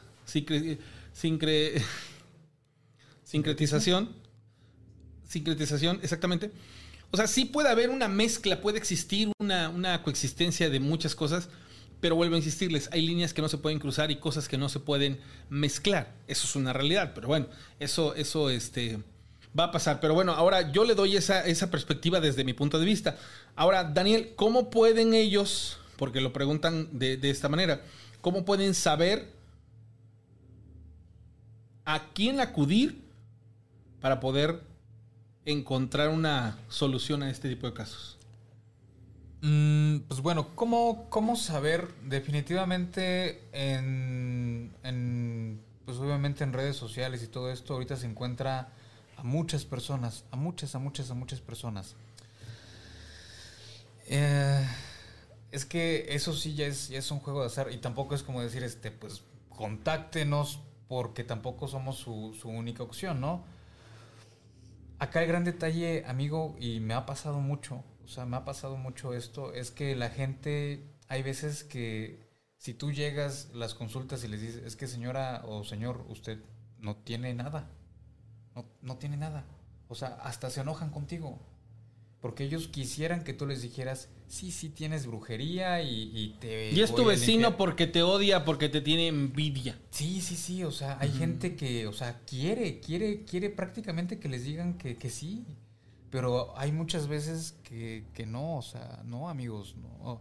Hay, hay enfermedades que sí les da porque la gente es dejada, porque la gente no se cuida, porque la gente, o sea, hay, hay, muchas situaciones para que ustedes estén mal, tanto en salud como en economía, como en amor, y todo esto es por muchas veces por malas decisiones, por malas decisiones. Entonces, ¿cómo saber que, que una persona es buena o es mala cuando ustedes lo consultan? Si les dicen las verdades, amigos, y les dicen que mucho de lo que está pasando es por algunos errores suyos, suyos, y no todo va hacia, hacia ah, sí, fulanito te hacia cuestiones mágicas. Y te hicieron esto y te hicieron lo otro. O si mencionan lo que comúnmente les dicen, tienes brujería y si no te limpio ahorita te mueres, ahí no es, señores. Ahí no es. O sea, si ah, ah. van a entrar con ustedes a través del miedo y la sugestión, huyan de ahí. ¿Por qué? Porque están a punto de ser estafados. Bueno, ahora, apliquen el criterio, señores. Y esto se los hemos venido platicando y precisamente por eso tenemos esta apertura en, este tipo de, contextos. Buscar una ayuda espiritual realmente es como querernos acercar a un guía espiritual, no tanto hacia un concepto mágico. sino a, digamos así, a tener la oportunidad de de manera lógica atacar todo eso que usted padece sin darle tintes mágicos. Hemos tocado temas como por ejemplo la parte de los apegos, la parte del equilibrio, la parte de la sugestión, cómo trabaja la brujería, las leyes universales que no van a romperse, situaciones que son muy lógicas y técnicas, el hecho de que la mayoría de cosas que pasan son provocadas por la mano del hombre, pero así como son provocadas por la mano del hombre, tienen una solución simple. ¿Sale? El hecho de que ahorita en este y a partir de este programa usted ya sabe que en su casa sí puede haber un espectro, pero que ese espectro no tiene por qué convertirse en una guerra. Y que usted no va a venir con una persona y va a exorcizar el lugar y, y que se muera y pues ya está muerto, o que se, que se vaya y lo corra. Y no, o sea, realmente debemos de entender cuál es el origen y comenzar a ejecutar o a tener acciones que nos permitan, de alguna u otra manera, salvaguardar primero que nada las circunstancias, porque es una casa, es una vivienda, y dos, entender que existen técnicas para llegar a un punto en el que podamos mediar esa coexistencia. Y ni yo me meto en el plano espiritual, ni tú te metes en el plano terrenal. Recordemos esto, un chamán, cuando llega un caso de brujería, en el momento en el que él toma la decisión de aparecer en el mundo espiritual del ente o lo que le esté atacando, él va a aparecer para, para el ente, ¿sale? Pero si él respeta y no se mete, él nunca va a aparecer y entonces nunca va a haber un conflicto. Son situaciones lógicas. Realmente lo que pasa es que no tenemos como de alguna otra manera una visión clara de todas estas situaciones, ¿sale? Entonces ese tipo de cosas van eh, de, alguna, de alguna manera pasando. Aquí mencionaron una palabra, eh, resfriado espectral. ¿Te suena eso? Sí, pues yo lo dije, amigo. Ok, eso, pero espérame. Aquí dice, ¿cómo discernir eso? ¿Cómo discernir un resfriado espectral, amigos? Pues mira, la gran diferencia entre un resfriado normal a un resfriado espectral es que el, resfriado espectral no tiene lógica. O sea, no tiene ninguna lógica. O sea, no, no tiene ningún sentido. O sea, si no te expusiste a un cambio de clima, si, si no tienes razones por cuál enfermarte de algo así, o sea, es, es, es por esto. Acá el gran detalle o algo que puede distinguirse del resfriado espectral es que está acompañado de problemas para dormir. ¿sí? O sea, las personas van a tener problemas para dormir y van a tener esto que es dormir pero no descansar, cosa que muchas personas tienen. ¿sí? Así que, mm, y el resfriado espectral, por ejemplo, si ustedes tienen resfriado espectral, si ustedes toman agua de coco o se hidratan con suero, se les quita un resfriado normal, si ustedes toman esto, no se les va a quitar. Es, algo que, tienen que tomar algunas pastillas y descansar y etcétera, y su cuerpo, depende del sistema inmunológico de su cuerpo, pues lo, lo va a procesar. Sin embargo, un resfriado espectral va de la mano con la deshidratación. Si ustedes se hidratan, o sea, tienen una correcta hidratación durante un día, o sea, rápido se les quita. Esto es algo que distingue bastante de un resfriado espectral. El detalle es que este tipo de resfriados es provocado por el drenamiento de espíritus. Entonces quiere decir, otra cosa para que lo distingan, es que constantemente van a estarse enfermando de, gripa. Cuando van a decir, o sea, si yo estoy tomando vitaminas y yo estoy haciendo esto y yo estoy haciendo lo otro, ¿por qué me sucede? Entonces ahí ya es una es una diferencia, ¿por qué? Porque sale del parámetro lógico y sale del parámetro médico. Ustedes van con el médico y dicen, no, pues es que no, o sea, no, estás bien. Entonces ahí ya viene todo este tipo de, todo este tipo de cosas. Bueno, continuamos, señores, con las eh, cosas que ustedes nos van ahí eh, platicando y que nos van comentando. Bueno, aquí el, el, punto más importante de todo esto que estamos platicando, señores, es que realmente tomemos conocimiento de causa de las cosas y empecemos a tener un cúmulo de experiencia y que apliquemos pues cuando, cuando este tipo de cosas las enfrentemos. Saludos a Raúl Aceves, a su esposa Yelva en California. Gracias, Mari Romero. ¿Cómo estás? Rafael Varela desde Orizaba, Veracruz. A María Cuenca desde Nueva York. Alejandro Gamboa dice... Ok, eso ya lo, lo había, este, lo había preguntado. Dice, si en una casa hay un ente o alma que no quiere hacer daño, pero está ahí, ¿estos entes pueden ser alejados o ellos se pegan o se apegan a la gente que habita en el lugar? Ah, amigos, si, si el espíritu no hace daño y no crea ninguna incomodidad, acéptenlos. O sea, ese tipo de espíritus hay veces que se convierten en guardianes tanto de la familia como de la casa. Muchas veces les pasaba a algunas personas que ellos salían de la casa y los vecinos así decían, oye, este, eh, hicieron mucho ruido o estuvieron, este, pusieron música o, cosas así. Hay veces que cuando ustedes se van, estos espíritus comienzan a, a interactuar como si ustedes estuvieran la casa y vuelvan a reproducir sonidos, inclusive la propia voz de las personas. Entonces la gente externa piensa que ustedes están ahí. Entonces, o sea, todo eso, eso es positivo. Si ustedes quieren que se vaya, se puede ir, se le da descanso a este tipo de, de almas o espíritus. Sin embargo, hay veces que pueden ser muy, muy beneficiosos y muy útiles para ustedes.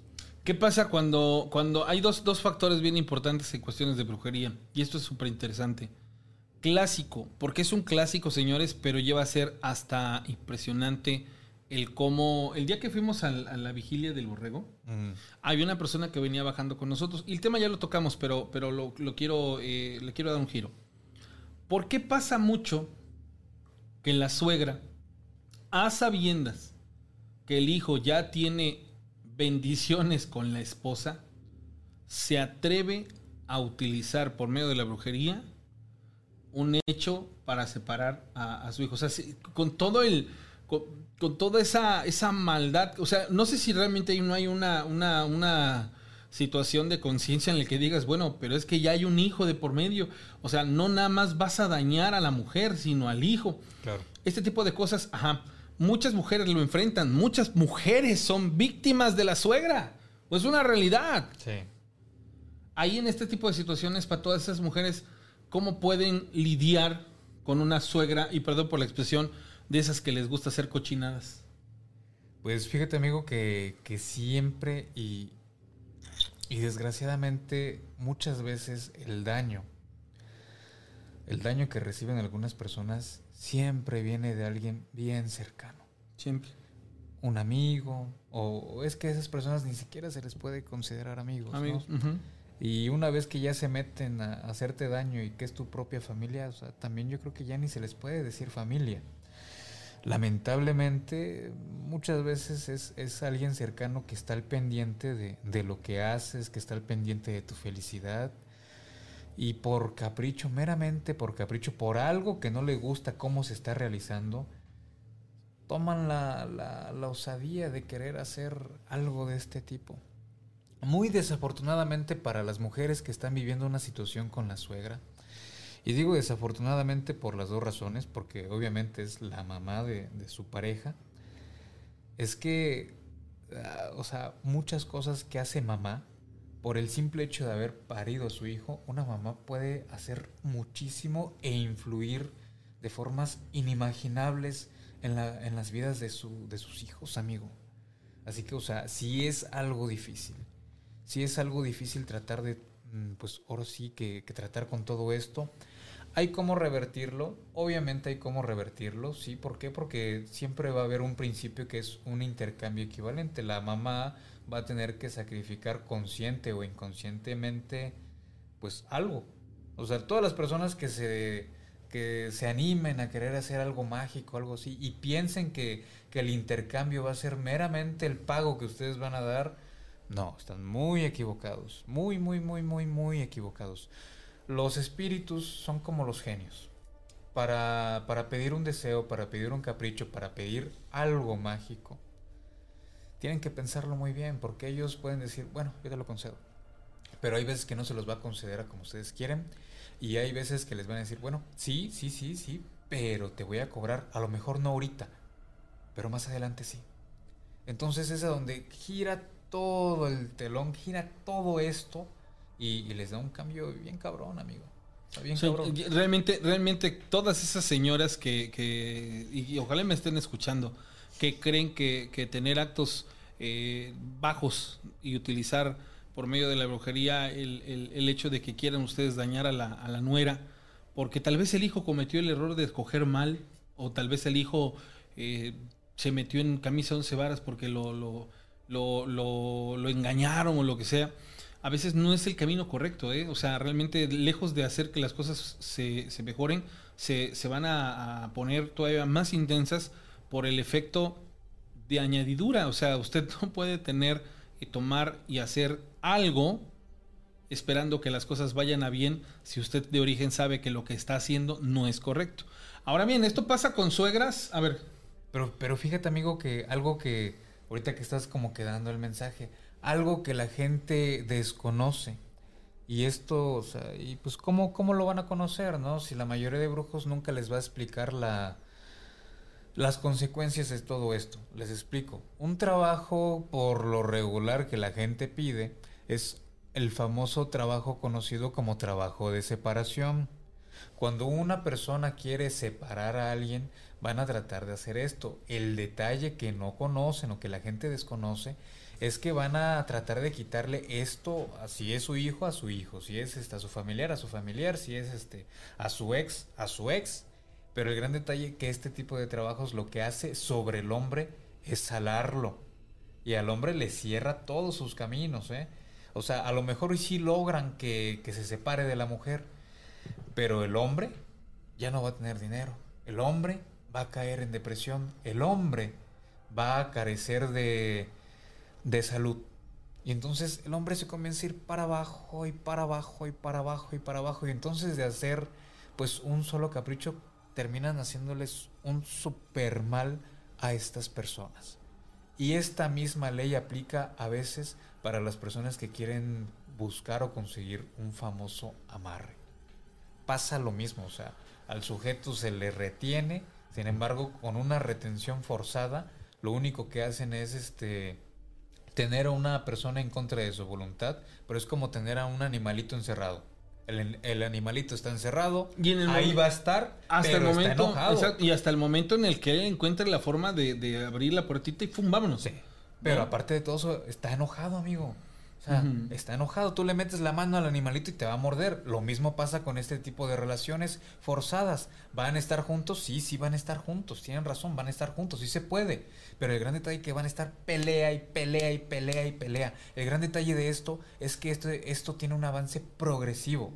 Si aumentaron las discusiones, todo esto sigue evolucionando y evolucionando hasta que llega a agresión física. Y entonces lo que la gente hizo por retenerlo y ves que termina en una violencia increíble. Y termina, o sea, súper mal, súper, súper, súper mal. ¿Cómo, cómo saber, cómo saber uno como caballero que la mujer te está haciendo este brujería para precisamente para a ver, no, yo creo que la pregunta correcta es, es sí, sí realmente eh, puede ser uno víctima de, de este tipo de, de cuestiones en las que se supone que te hacen amarres por medio de te lo voy a decir a mí, o as- así tal cual. A mí me tocó escuchar de una mujer que dijo, ay, se me hizo muy grotesco, pero lo escuché y no pude evitar decir, wow, que esta persona utilizaba su ropa interior para hacer una especie de, pues, sí, el sí. famoso agua de calzón. Y que según ella dice, porque pues, obviamente después y al poco tiempo nos dimos cuenta que eso no es una mentira porque no le funcionó, tal vez porque no lo supo hacer, que con eso eh, el hombre se iba a volver loco por ella, pero lo que realmente pasó fue que el hombre, lejos de eso, lejos de esa situación, la votó y en el peor de los... La detestó. Sí, Es exacto. que, o sea, el detalle de todo esto es que la gente tiene que saber trabajarlo, o sea, no es nada más hacerlo por hacerlo, no es porque ahorita que está muy de moda las baby witch y todo ese tipo de, de tiktokers y todo eso, o sea, no crean que es tan sencillo como la gente que, que sube ese tipo de información y, y ya. O sea, la magia y la brujería no es Se tiene que tener el don, No, ¿no? no es como una receta de cocina que se sigue y que ya te Ponle salió. huevos y ya con eso va a Sí, o sea, esponjar, no, ¿no? no, no, no, no, Oye, amigo, o sea. y la, la señora, la se- hablando de brujería, la señora, la señora que el marido es alcohólico y le anda poniendo el polvo de haba para que se enferme y lo y según el este polvo deje- de, de haba de San Ignacio. Ah, exacto, y que para que deje de tomar, o sea, porque El- esta, esta, esta, esta receta la dan, pero como si fuera como preparar un Pero té. dañan este A la persona. Dañan cuerpo físico, amigo. El gran detalle es que crean una reacción ante el alcohol, sí, pero o sea, el hombre si es terco, le, le- le importa un comino y sigue tomando. Y comienza a afectar, o sea, tiene un daño más grande directamente en hígado. Entonces, lejos de, de hacer que... Es que esto lo hacen por, por el medio sugestivo de que la persona diga, tomo y me puse mal. Entonces, ah, bueno, voy a dejar de tomar. No es tan sencillo. Hay, hay mucha gente que es terca y no lo van a conseguir de esa manera. No, y, Entonces, y entendamos también que la- el alcoholismo es una enfermedad. Quieren verlo desde un punto mágico. Tiene que ver con, con cuestiones de que son personas que están siendo poseídas por espíritus que, que literalmente los infestan y los llevan a, este tipo de situaciones. O sea, sí existe una, una técnica o sí existe algo más allá, pero que no tiene que ver con usar un polvo para, para dañar una cuestión física y hacer... Imaginen ustedes hasta dónde está delimitado el cerebro de la persona que piensan que el borracho terco necio, el que, el que todos los días es caguamero y que vaya eh, inclusive hasta violento por el hecho de que, ay, me cayó mal, este, hoy tomé y me cayó mal y mañana tomo y me cayó mal. Pues sí, pero seguramente en una semana va a decir, no, ya esta semana estoy al filo, eh, ya, ya, ahorita ya ando bien y no me tengo por qué poner mal. Le cacha a la mujer que le está haciendo esas triquiñuelas y se va a ganar una buena zarapiza. ¿Por Sí. qué? Porque va a pasar. O sea, este tipo de cosas son parte de una cultura que siento yo que se ha, se ha acrecentado por medio de personas que la, la siguen pues eh, dando y poniendo sobre la mesa, pero de una manera ignorante. O sea, no, no puedes tú tratar a una persona alcohólica de esa manera, tratando de utilizar este tipo de situaciones, llamémoslo así, brujería, porque no van por ahí, o sea, son cuestiones que van y superan más allá de las situaciones eh, eh, físicas. Ahora bien, ¿qué pasa con eh, este tipo de las situaciones de los amarres? Nunca he escuchado que el hombre haga agua de calzón, honestamente, pero sí he escuchado en el mundo bajo de las de las triquiñuelas y de las cochinadas que supuestamente el hombre sí puede segregar una este digámosle así, una, una especie de, de líquido que supuestamente si se lo pones en la nuca a la mujer y esta mujer, no hombre, va a caer a tus pies. O sea, eh, esas situaciones sí son reales o son como los mitos acerca de cualquier cantidad de estupideces. O sea, de que existe la magia y todo este tipo de trabajos, existen amigos, o sea, sí existen, sí existen, sí se hacen. Como les digo, o sea, para todo esto hay, hay, hay que tener manito, hay que tener manito para, para, para hacer todo esto. Por lo general se trabaja con magia con velas. Ya después de la magia con velas viene una, una variante que va a ser la mezcla, la mezcla de, de algunas cosas para realizar esto y de ahí dependiendo de, dependiendo de la corriente mágica con la que trabajen es donde se va a realizar. Hay personas que van y, y realizan esto en, en los cerros, que es este ir a, a montar un trabajo para allá, en algunas cuevas o directamente desde su casa, ¿no? Con, algunos ingredientes y se hacen todo este tipo de, de cosas. Sí se puede, pero acá el gran detalle es que el operante de la magia ya tiene conocimiento de cómo invocar el espíritu o esencia de la persona. De esta manera uno puede acceder a influenciar más sobre las personas. Sí se puede. Y hay muchas personas que lo han hecho y hay muchas personas que han sido víctimas de ello. Esto sí existe. Que se ha prestado para que muchas personas comiencen a decir qué tal esencia, qué tal loción, qué tal esto, qué tal otro. No es tan sencillo.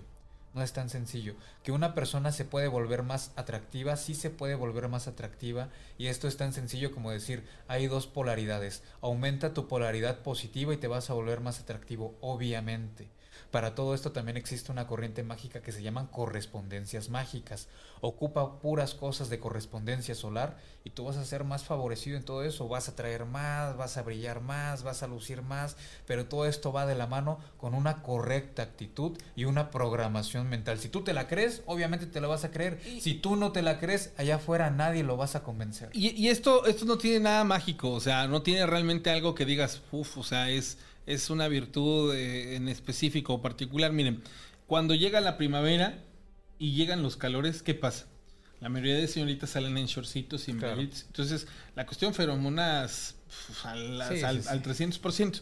Y la realidad es que este factor sí influye para que muchas otras cosas pasen.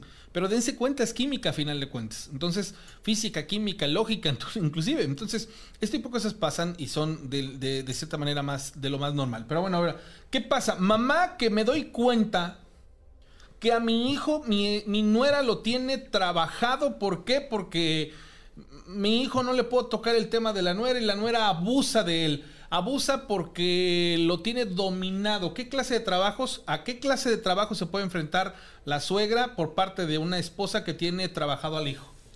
Pues fíjate, amigo, que acá hay muchos factores. Una, hay hombres que les gusta que los dominen. O sea, hay, hay hombres que tú los puedes, tú los puedes ver y decir, no, es que este, este amigo era completamente diferente y, y de, de la noche a la mañana cambió. Pero hay veces que ellos estaban buscando eso. O sea, ahorita se, ha puesto mucho de moda que, que los hombres andan buscando mujeres así como que medias tóxicas, imponentes y todo esto. Y está, o sea, está cordial, está bien. Si, si a los hombres les gusta, pues adelante, ¿no? Pero hay muchas veces que, pues que les gusta, amigo. Entonces este cambio proviene de ellos mismos y es algo que, que ellos están buscando. Pero esto obviamente, si nos metemos a la parte emocional, mental y todo esto, tiene una lógica. Porque ellos también están buscando una carencia de algo. O sea, si buscan esto es una carencia, están tratando de sustituir una carencia, de carencia. algo, ¿sí? Así que hay, hay mamás que les va a tocar eso, van a decir, no, es que mi hijo no era así, es que esto.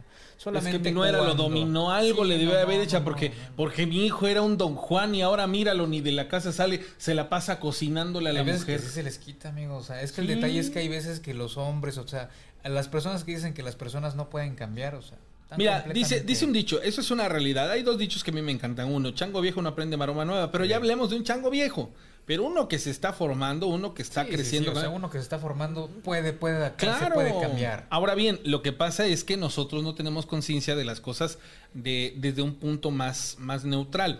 Pero la realidad es que la gente tiene, tiene la idea de que, de que las etapas son eternas y no son eso, etapas. Así sea el hombre más mujer. Bueno, yo tengo un amigo que. Yo tengo un amigo que es. Y le decimos el muchas viejas duerme solo. El vato no tiene. El no tiene paz, no tiene tranquilidad. La realidad es que no, y experimenta con tantas y tantas parejas que después yo me doy cuenta que él ya no les pone la misma calidad ni la misma atención. Y lejos de, de esto ser una situación pues que vaya a, a pro, va en decremento. ¿Por qué? Porque yo me doy cuenta que él va cada vez siendo menor el tiempo que pasa con estas personas. Y de pronto él ya se empieza a meter cosas en la cabeza de que, híjolas, es que creo que, creo que una, eh, perdón por la expresión, una vieja con la que andaba me hizo algo porque yo ya no funciono igual con todas. Ahora, si no estoy con ella, no soy el mismo, no soy la misma máquina del amor. Pero ahí es que su gestión, o ahí, o, o si realmente es, si te puedes enfrentar a que una chica diga, ah, pues si no es conmigo, con ninguna.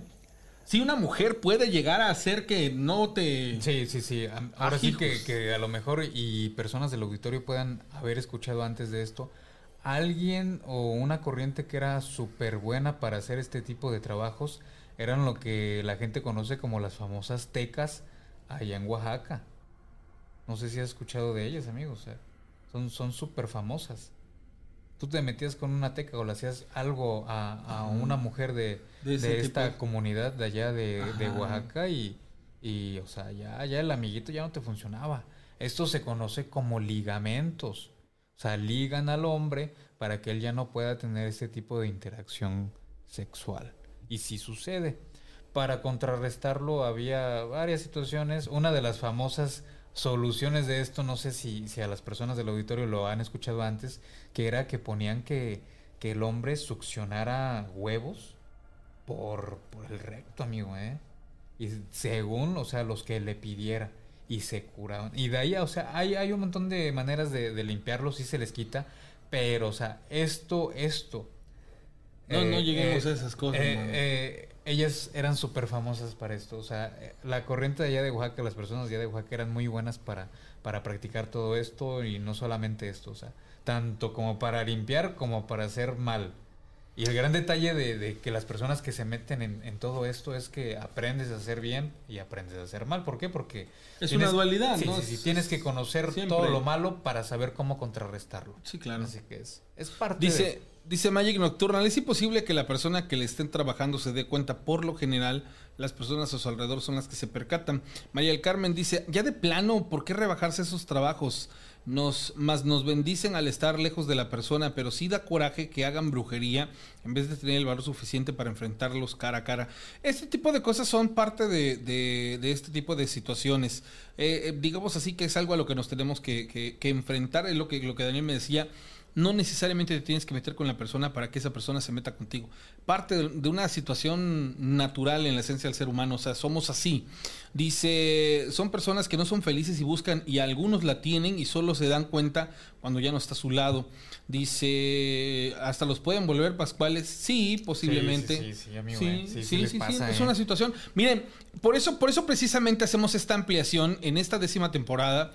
Eh, el programa ha crecido tanto y que les, les agradecemos muchísimo su atención y su interés a las 330 personas conectadas en esta plataforma y a las más de 100 que están en la otra plataforma.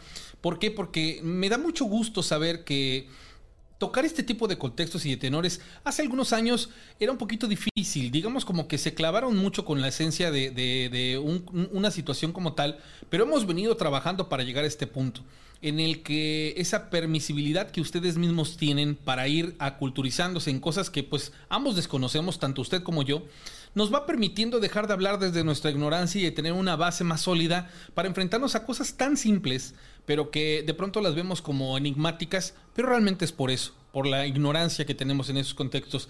Pero si usted es de esas personas que a lo mejor igual dice, no, pues es que yo soy más de, de, otro tipo de cosas, pues simple y sencillamente está usted en el lugar equivocado. Estoy, el, el, programa de historias de miedo ya es para personas que tengan uso, uso de razón, que tengan conciencia, que tengan ganas de crecer junto con el programa y que tengan miras a evolucionar mental, personal, emocional, y todo lo que tenga que ver con evolucionar, con cambiar. Pero bueno, saludos desde Phoenix, Arizona, a Rubén Ochoa. Dice la historia, dice, hola, hola César, ¿cómo estás? Te quiero contar algo que una vez me pasó cuando tenía yo como 19 años. Estaba en la casa de mis papás, en el cuarto de la entrada. Y fue por esas fechas que hacía demasiado calor y tenía la puerta abierta. Únicamente me quedé con la puerta del mosquitero. Recuerdo que eran como las 11, un poquito más. Ya me iba a dormir, me acomodé y dije, voy a escuchar un poco de música y me duermo. Cuando ya estaba yo acomodada, escuché un susurro que venía de la puerta que estaba hacia la calle y me dijeron el nombre de Carmen. Pero fue una voz que sonó como una especie de susurro y me enchinó la piel. Pero pensé tal vez ya me estaba yo durmiendo y lo soñé. Me volteo para acomodarme y vuelvo a escuchar lo mismo y en ese momento prendo la luz y mejor cierro la puerta. ¿Cuál va a ser mi sorpresa que al otro día temprano nos avisan que la hermana de mi abuelita había fallecido y ella se llamaba Carmen? Sinceramente jamás entendí el por qué eso me sucedió.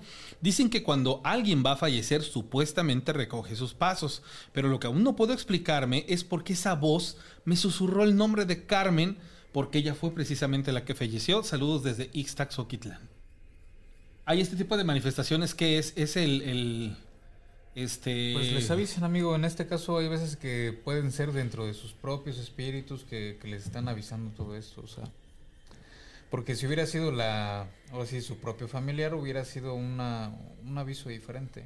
Ahí solamente fue como si lo hubieran susurrado que ya. O sea, que ya, o sea, ajá, como que tómame, tenme en el pensamiento o, me acerco a tu pensamiento y, y, que de esta situación sea, sea una situación. Dice Rana, no le des ideas a mi mujer.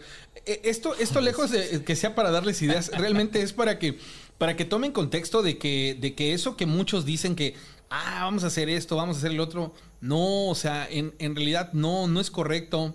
Eh, hay que tener, usted mujer, usted caballero, la conciencia de que si nos vamos a meter a cosas que desconocemos, muy seguramente las cosas no van a resultar y no van a salir como pensamos.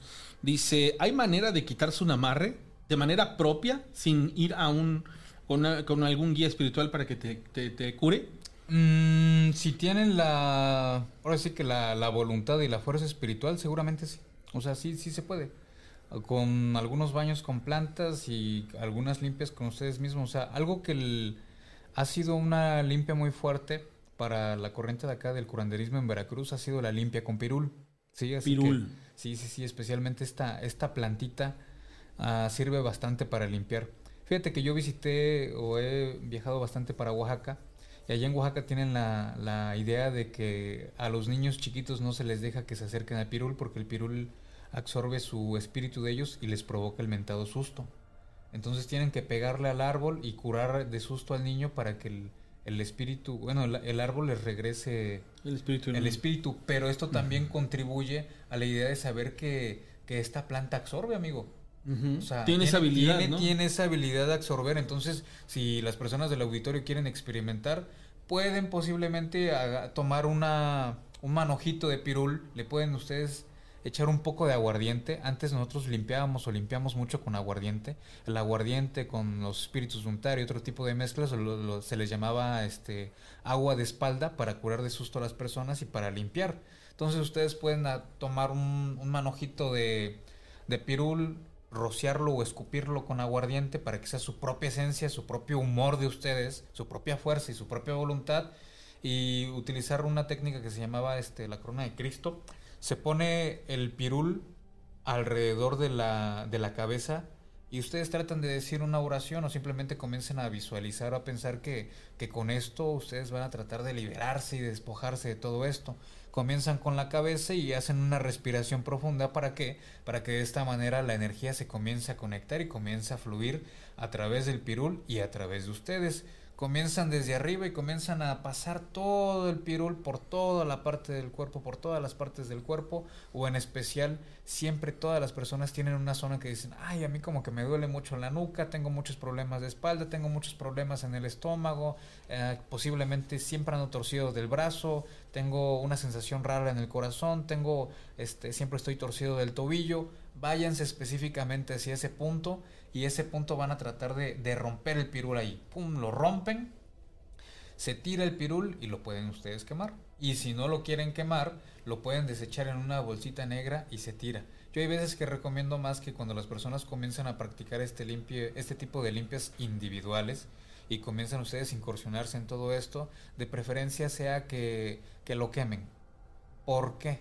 Porque si ustedes nada más lo desechan, Alguien lo la- puede. La, pobre gente que hay veces que, Que recoge la recoge basura, la basura y todo eso, van a recoger todo esto y ellos van a ser víctima de algo que ni la deben ni de la temen. Entonces es mejor tratar de, de erradicar y transmutar esta energía o como se practicaba antes, si no, este, todo esto se llevaba a tierra, a tierra o cerca de río y se desechaba ahí para que eh, la energía fuera transmutada y no afecte a terceras personas. Recuerde que el agua y el elemento fuego sirven para transmutar. Aquí la parte importante es esa, que por medio de una impregnación no deje usted el rastro de este tipo de artículos que alguien más los pueda tener o los pueda eh, alcanzar y genere usted esta, digamos así, trans- transmisión a nivel energético. Dice Catalina Ivanov, dice, yo no creo que el, alcoholi- el alcoholismo sea por posesión de demonios. Aquí te voy a decir una cosa no es que realmente sea una situación eh, mera- meramente eh, cierta. Lo que pasa es que, fíjate que eh, existen varios conceptos o varias, varias, varias, varias formas de interpretar el alcoholismo. Una de ellas es esa. Y, y realmente hay que tener la mente muy abierta para visualizar que todos los casos son completamente diferentes, dado que pues somos qué, individuos, ¿no? Y somos uno y tan distintos yo del otro. Pero lo que mencionas aquí también es muy interesante. Dice, creo firmemente que es el resultado de traumas emocionales y que no los lo, canalizan por medio de adicciones. También puede ser, o sea, muchas veces hay personas que se refugian en este tipo de, adicciones y pues a final de cuentas son una, una realidad. O sea, aquí sí, simple y sencillamente se trata de ver más allá de esto. ¿Dónde consigo el pirul? Dice Castor Cruz Castro. El pirul, hay, hay ciudades, depende de dónde se encuentren ustedes, hay ciudades que están bien dotadas de pirul. Algo sí muy curioso, amigo, es que donde hay pirul siempre asustan mucho, ¿eh? O sea, yo he viajado para, para Oaxaca o a mí me tocaba mucho viajar para la ciudad de Aguascalientes. De hecho, ahorita le mandamos un saludo a- al amigo Johnny. No sé si te acuerdas de, del video de, de la señora que se le metía el nahual en la, En la cama. Ah, su sí, pues ahorita este, me acaba de mandar un saludo a este amigo que está viendo el programa, un saludo hasta allá. Entonces yo tuve la, la oportunidad de viajar hasta, hasta la ciudad de Aguascalientes. Allá fíjate que allá asustan bastante y los casos de por allá sí están más o menos pesaditos, ¿eh? Y cómo hay de pirul por allá, ¿eh? Pero bueno, o sea, estas personas pueden conseguirlo. Si no hay pirul en su casa, en, en su, en su ciudad, que yo siempre prefiero que sea recién cortado, lo pueden ir a conseguir en los mercados. Si lo pueden llegar a conseguir fresco, es mejor, porque siempre que ustedes consigan una planta ya un poco seca, ya absorbió energía del lugar o ya absorbió energía de, de otras cosas. Entonces ya no tiene el mismo Efecto. el mismo efecto. Es una realidad, dice, dice Candio Diosdano, muy interesante el programa. Claro, es, es en, en virtud de que usted tenga un desarrollo de todos estos temas mucho más abierto y más amplio y que le funcione y le sirva en su día a día. Pero bueno, eh, Daniel, me preguntan cómo te puede contactar. ¿Puedo dar tu número telefónico? O Sí, lo- amigo. ¿Sí? Ah, bueno, a ver, para las personas que lo quieran contactar y les explico, porque luego me dicen, oye, es que este, bueno, él tiene ciertas actividades a lo largo del día, entonces les aconsejo que si quieren este, realizar una cita con él, de preferencia, mándenle mensajes previo a, que- a la, necesidad que usted tenga. O sea, ¿sabes qué? Me gustaría verte el viernes, hoy es martes, entonces, este, por ese medio, mándale un WhatsApp. ¿A qué número? A ver, les doy a, les voy a proporcionar su, su número telefónico para que usted lo pueda contactar en caso de que tenga alguna necesidad en estos tintes de los que hemos estado platicando. 271 121 4401, ¿sale? Se lo repito, 271 121 4401. 271 121 4401. Fuimos la semana pasada a la guardería y pasó una situación, se le dejó una encomienda y esta encomienda pues sí se realizó, pero con una situación, digamos así, un poquito como, como que le dieron un extra y esto no, no, este, no fue lo mejor. El día de hoy, ¿a qué te enfrentaste? Digo, regresamos, regresaste al lugar, yo no lo hice, pero, pero ¿qué pasó aquí en esta, en esta semana que pasó? Pues amigo, o sea, en realidad ya, ya en el, bueno, con el tema de, de la guardería y con la, la señora de allá, pues ya fue como entrar más a, a más a profundidad con su, con el problema emocional de, de ella. Sí, o sea, ya más, o sea, son más, más cosas de, pues de un tinte más personal. Ok. Porque al final de cuentas, o sea, siempre que hay una, una afectación por espíritus o, o acá como comparte una, una chica, Miriam Simón, acerca de la, del alcoholismo, que es una enfermedad a nivel espiritual, sí, o sea, todo, todo este tipo de afectaciones, la brujería, las adicciones, siempre hay una, una, una interrupción de, de ellos mismos o una fractura. El espíritu está fracturado y esto da cavidad para que eh, este tipo de, de situaciones se esté dando. También hay algo que, que se conoce como, como adicciones por difunto. Hay algunas personas que les va a tocar que ellos jamás en su vida fumaban y de un tiempo para acá ellos comienzan a decir, tengo unas ganas de fumar, pero fumar un cigarro en específico. Estoy buscando tal cigarro que tiene tal sabor y se dan cuenta que lo comienzan a buscar y es un cigarro que posiblemente ya está inclusive hasta descontinuado. En este tipo de situaciones es porque un espíritu busca alimentarse a través de ustedes. Ah, no siempre es malo. Hay veces que esa es la única, una de las únicas maneras que, que tienen los espíritus para volver a sentir algo de su antigua vida. Así que las adicciones son provocadas por distintas razones. Hay obviamente provocadas por un nivel mental que las personas están buscando evadir una realidad. Entonces encuentran la adicción como, como esta alternativa para no afrontar su realidad, para no afrontar sus problemas y, y lo toman de esta forma. Hay personas que crecen con esto. O sea, esto ya, ya es, es un estereotipo de, de forma de vivir. Entonces ellos piensan que, que todo esto es una forma y, y la imitan. Entonces hay muchas razones, muchas, muchas, muchas razones. No podemos decir exactamente que es espiritual, que es por un espíritu, que es este por algo mental, que es eh, un gusto adquirido, heredado. O sea, hay muchísimas razones, muchísimas. No podemos decir que sea una en específica. Dice Miriam Simón, el alcoholismo sí es una enfermedad a nivel espiritual. Una vez entrando al programa de AA se te explican muchas cosas.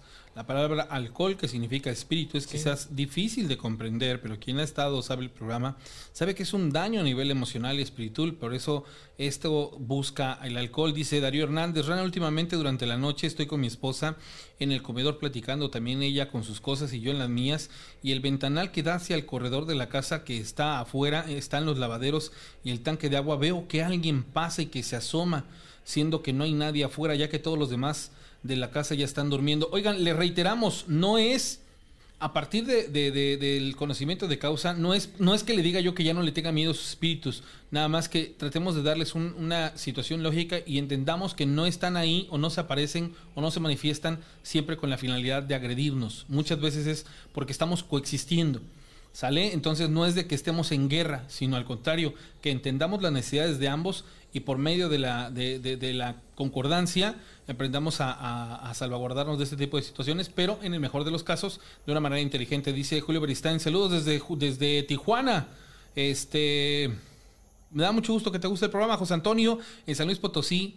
Eh, soy el que ha hablado, José Antonio Limón. Gracias, José Antonio Limón. Recuerde que este programa pasa de lunes a sábado a en punto de las 10 de la noche, que los días jueves vamos a contar con la presencia de Daniel Monter Chamán y que los días viernes yo les voy a contar todos los relatos que me han mandado de manera escrita, que los días miércoles vamos a tocar el concepto y el tenor de los ovnis con diferentes eh, colaboradores que los días lunes y martes, bueno, vamos a recibir sus llamadas telefónicas y que la finalidad más importante que tenemos en este programa es que estos conceptos acerca de las cuestiones paranormales que tienen que ver con los seres extraterrestres, en los que tocamos temas de apariciones marianas, que vemos eh, infinidad de cosas y cuestiones, lleva una finalidad bien importante. Y esa finalidad es que usted y yo todos los días logremos obtener un conocimiento cada vez más rico y más nutrido y sobre todo que tengamos la capacidad de seguir cambiando nuestra forma de pensar y que eso nos permita evolucionar. Daniel, gracias por acompañarnos en este programa que estuvo de pelos. El día de hoy me, me- me- me- sentí muy, muy convidado de, de que realmente, señores, es nuestra ignorancia a veces la que nos hace tener miedo. Pero no existe mejor cura para el miedo que la, la- el, el- el- el poder, conocimiento. el conocimiento. Gracias, Daniel. Pues gracias amigos, ahora sí que si, si les gustó todos estos temas y todavía más preguntas que quedaron pendientes, pues los jueves, los esperamos los jueves para tratar de resolver sus dudas, para que ustedes pregunten y podamos pues comenzar a abordar distintos temas que pues son de pues de gran importancia para ustedes. Hay veces que, que tienen muchísimas dudas, pueden contar historias, pueden contar muchos sucesos, pero hay veces que se quedan con la duda de qué, qué fue, por qué sucedió, qué pueden hacer, cómo se pueden auxiliar, etcétera.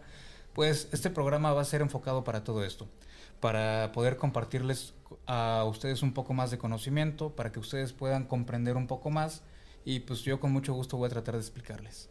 Gracias, señores. Que tengan bonita noche, bonita madrugada, prácticamente ya de viernes. Los quiero y los quiero mucho. Soy César René Morales La Rana y nos vemos al ratito. 10 en punto con más de las historias de miedo. Por cierto, ya nada más tengo dos kits de Japamala, así que eh, si quieren uno, márquenme, porque ya nada más son dos. Japamala, Rosario Budista. Es una sarta de 108 cuentas que le permite al meditador contar con mantras con la mano mientras los recita. Un mantra es una sílaba sagrada milenaria. Su simbolismo también le permite usarlo como objeto ritual y de entrenamiento mental. Todos estos elementos le permiten al practicante acercarse a sus ideales espirituales de una forma muy accesible y poderosa. Conecta el pensamiento usando como medio el verbo al poder de la intención según la necesidad de cada individuo. Japamala, Rosario Budista, busca crear conciencia a través de un hábito de sugestión positiva. Identifica la necesidad y realiza cambios significativos. Japamala, Rosario Budista, salud, dinero, suerte, protección, amor, sabiduría, creatividad, la constancia y disciplina generan cambios. Llegamos al final de esta emisión. Y si eres víctima de algún caso paranormal, esperamos tu llamada en la siguiente emisión. Cuéntanos tu historia en la décima temporada de Historias de Miedo. Japamala, Rosario Budista,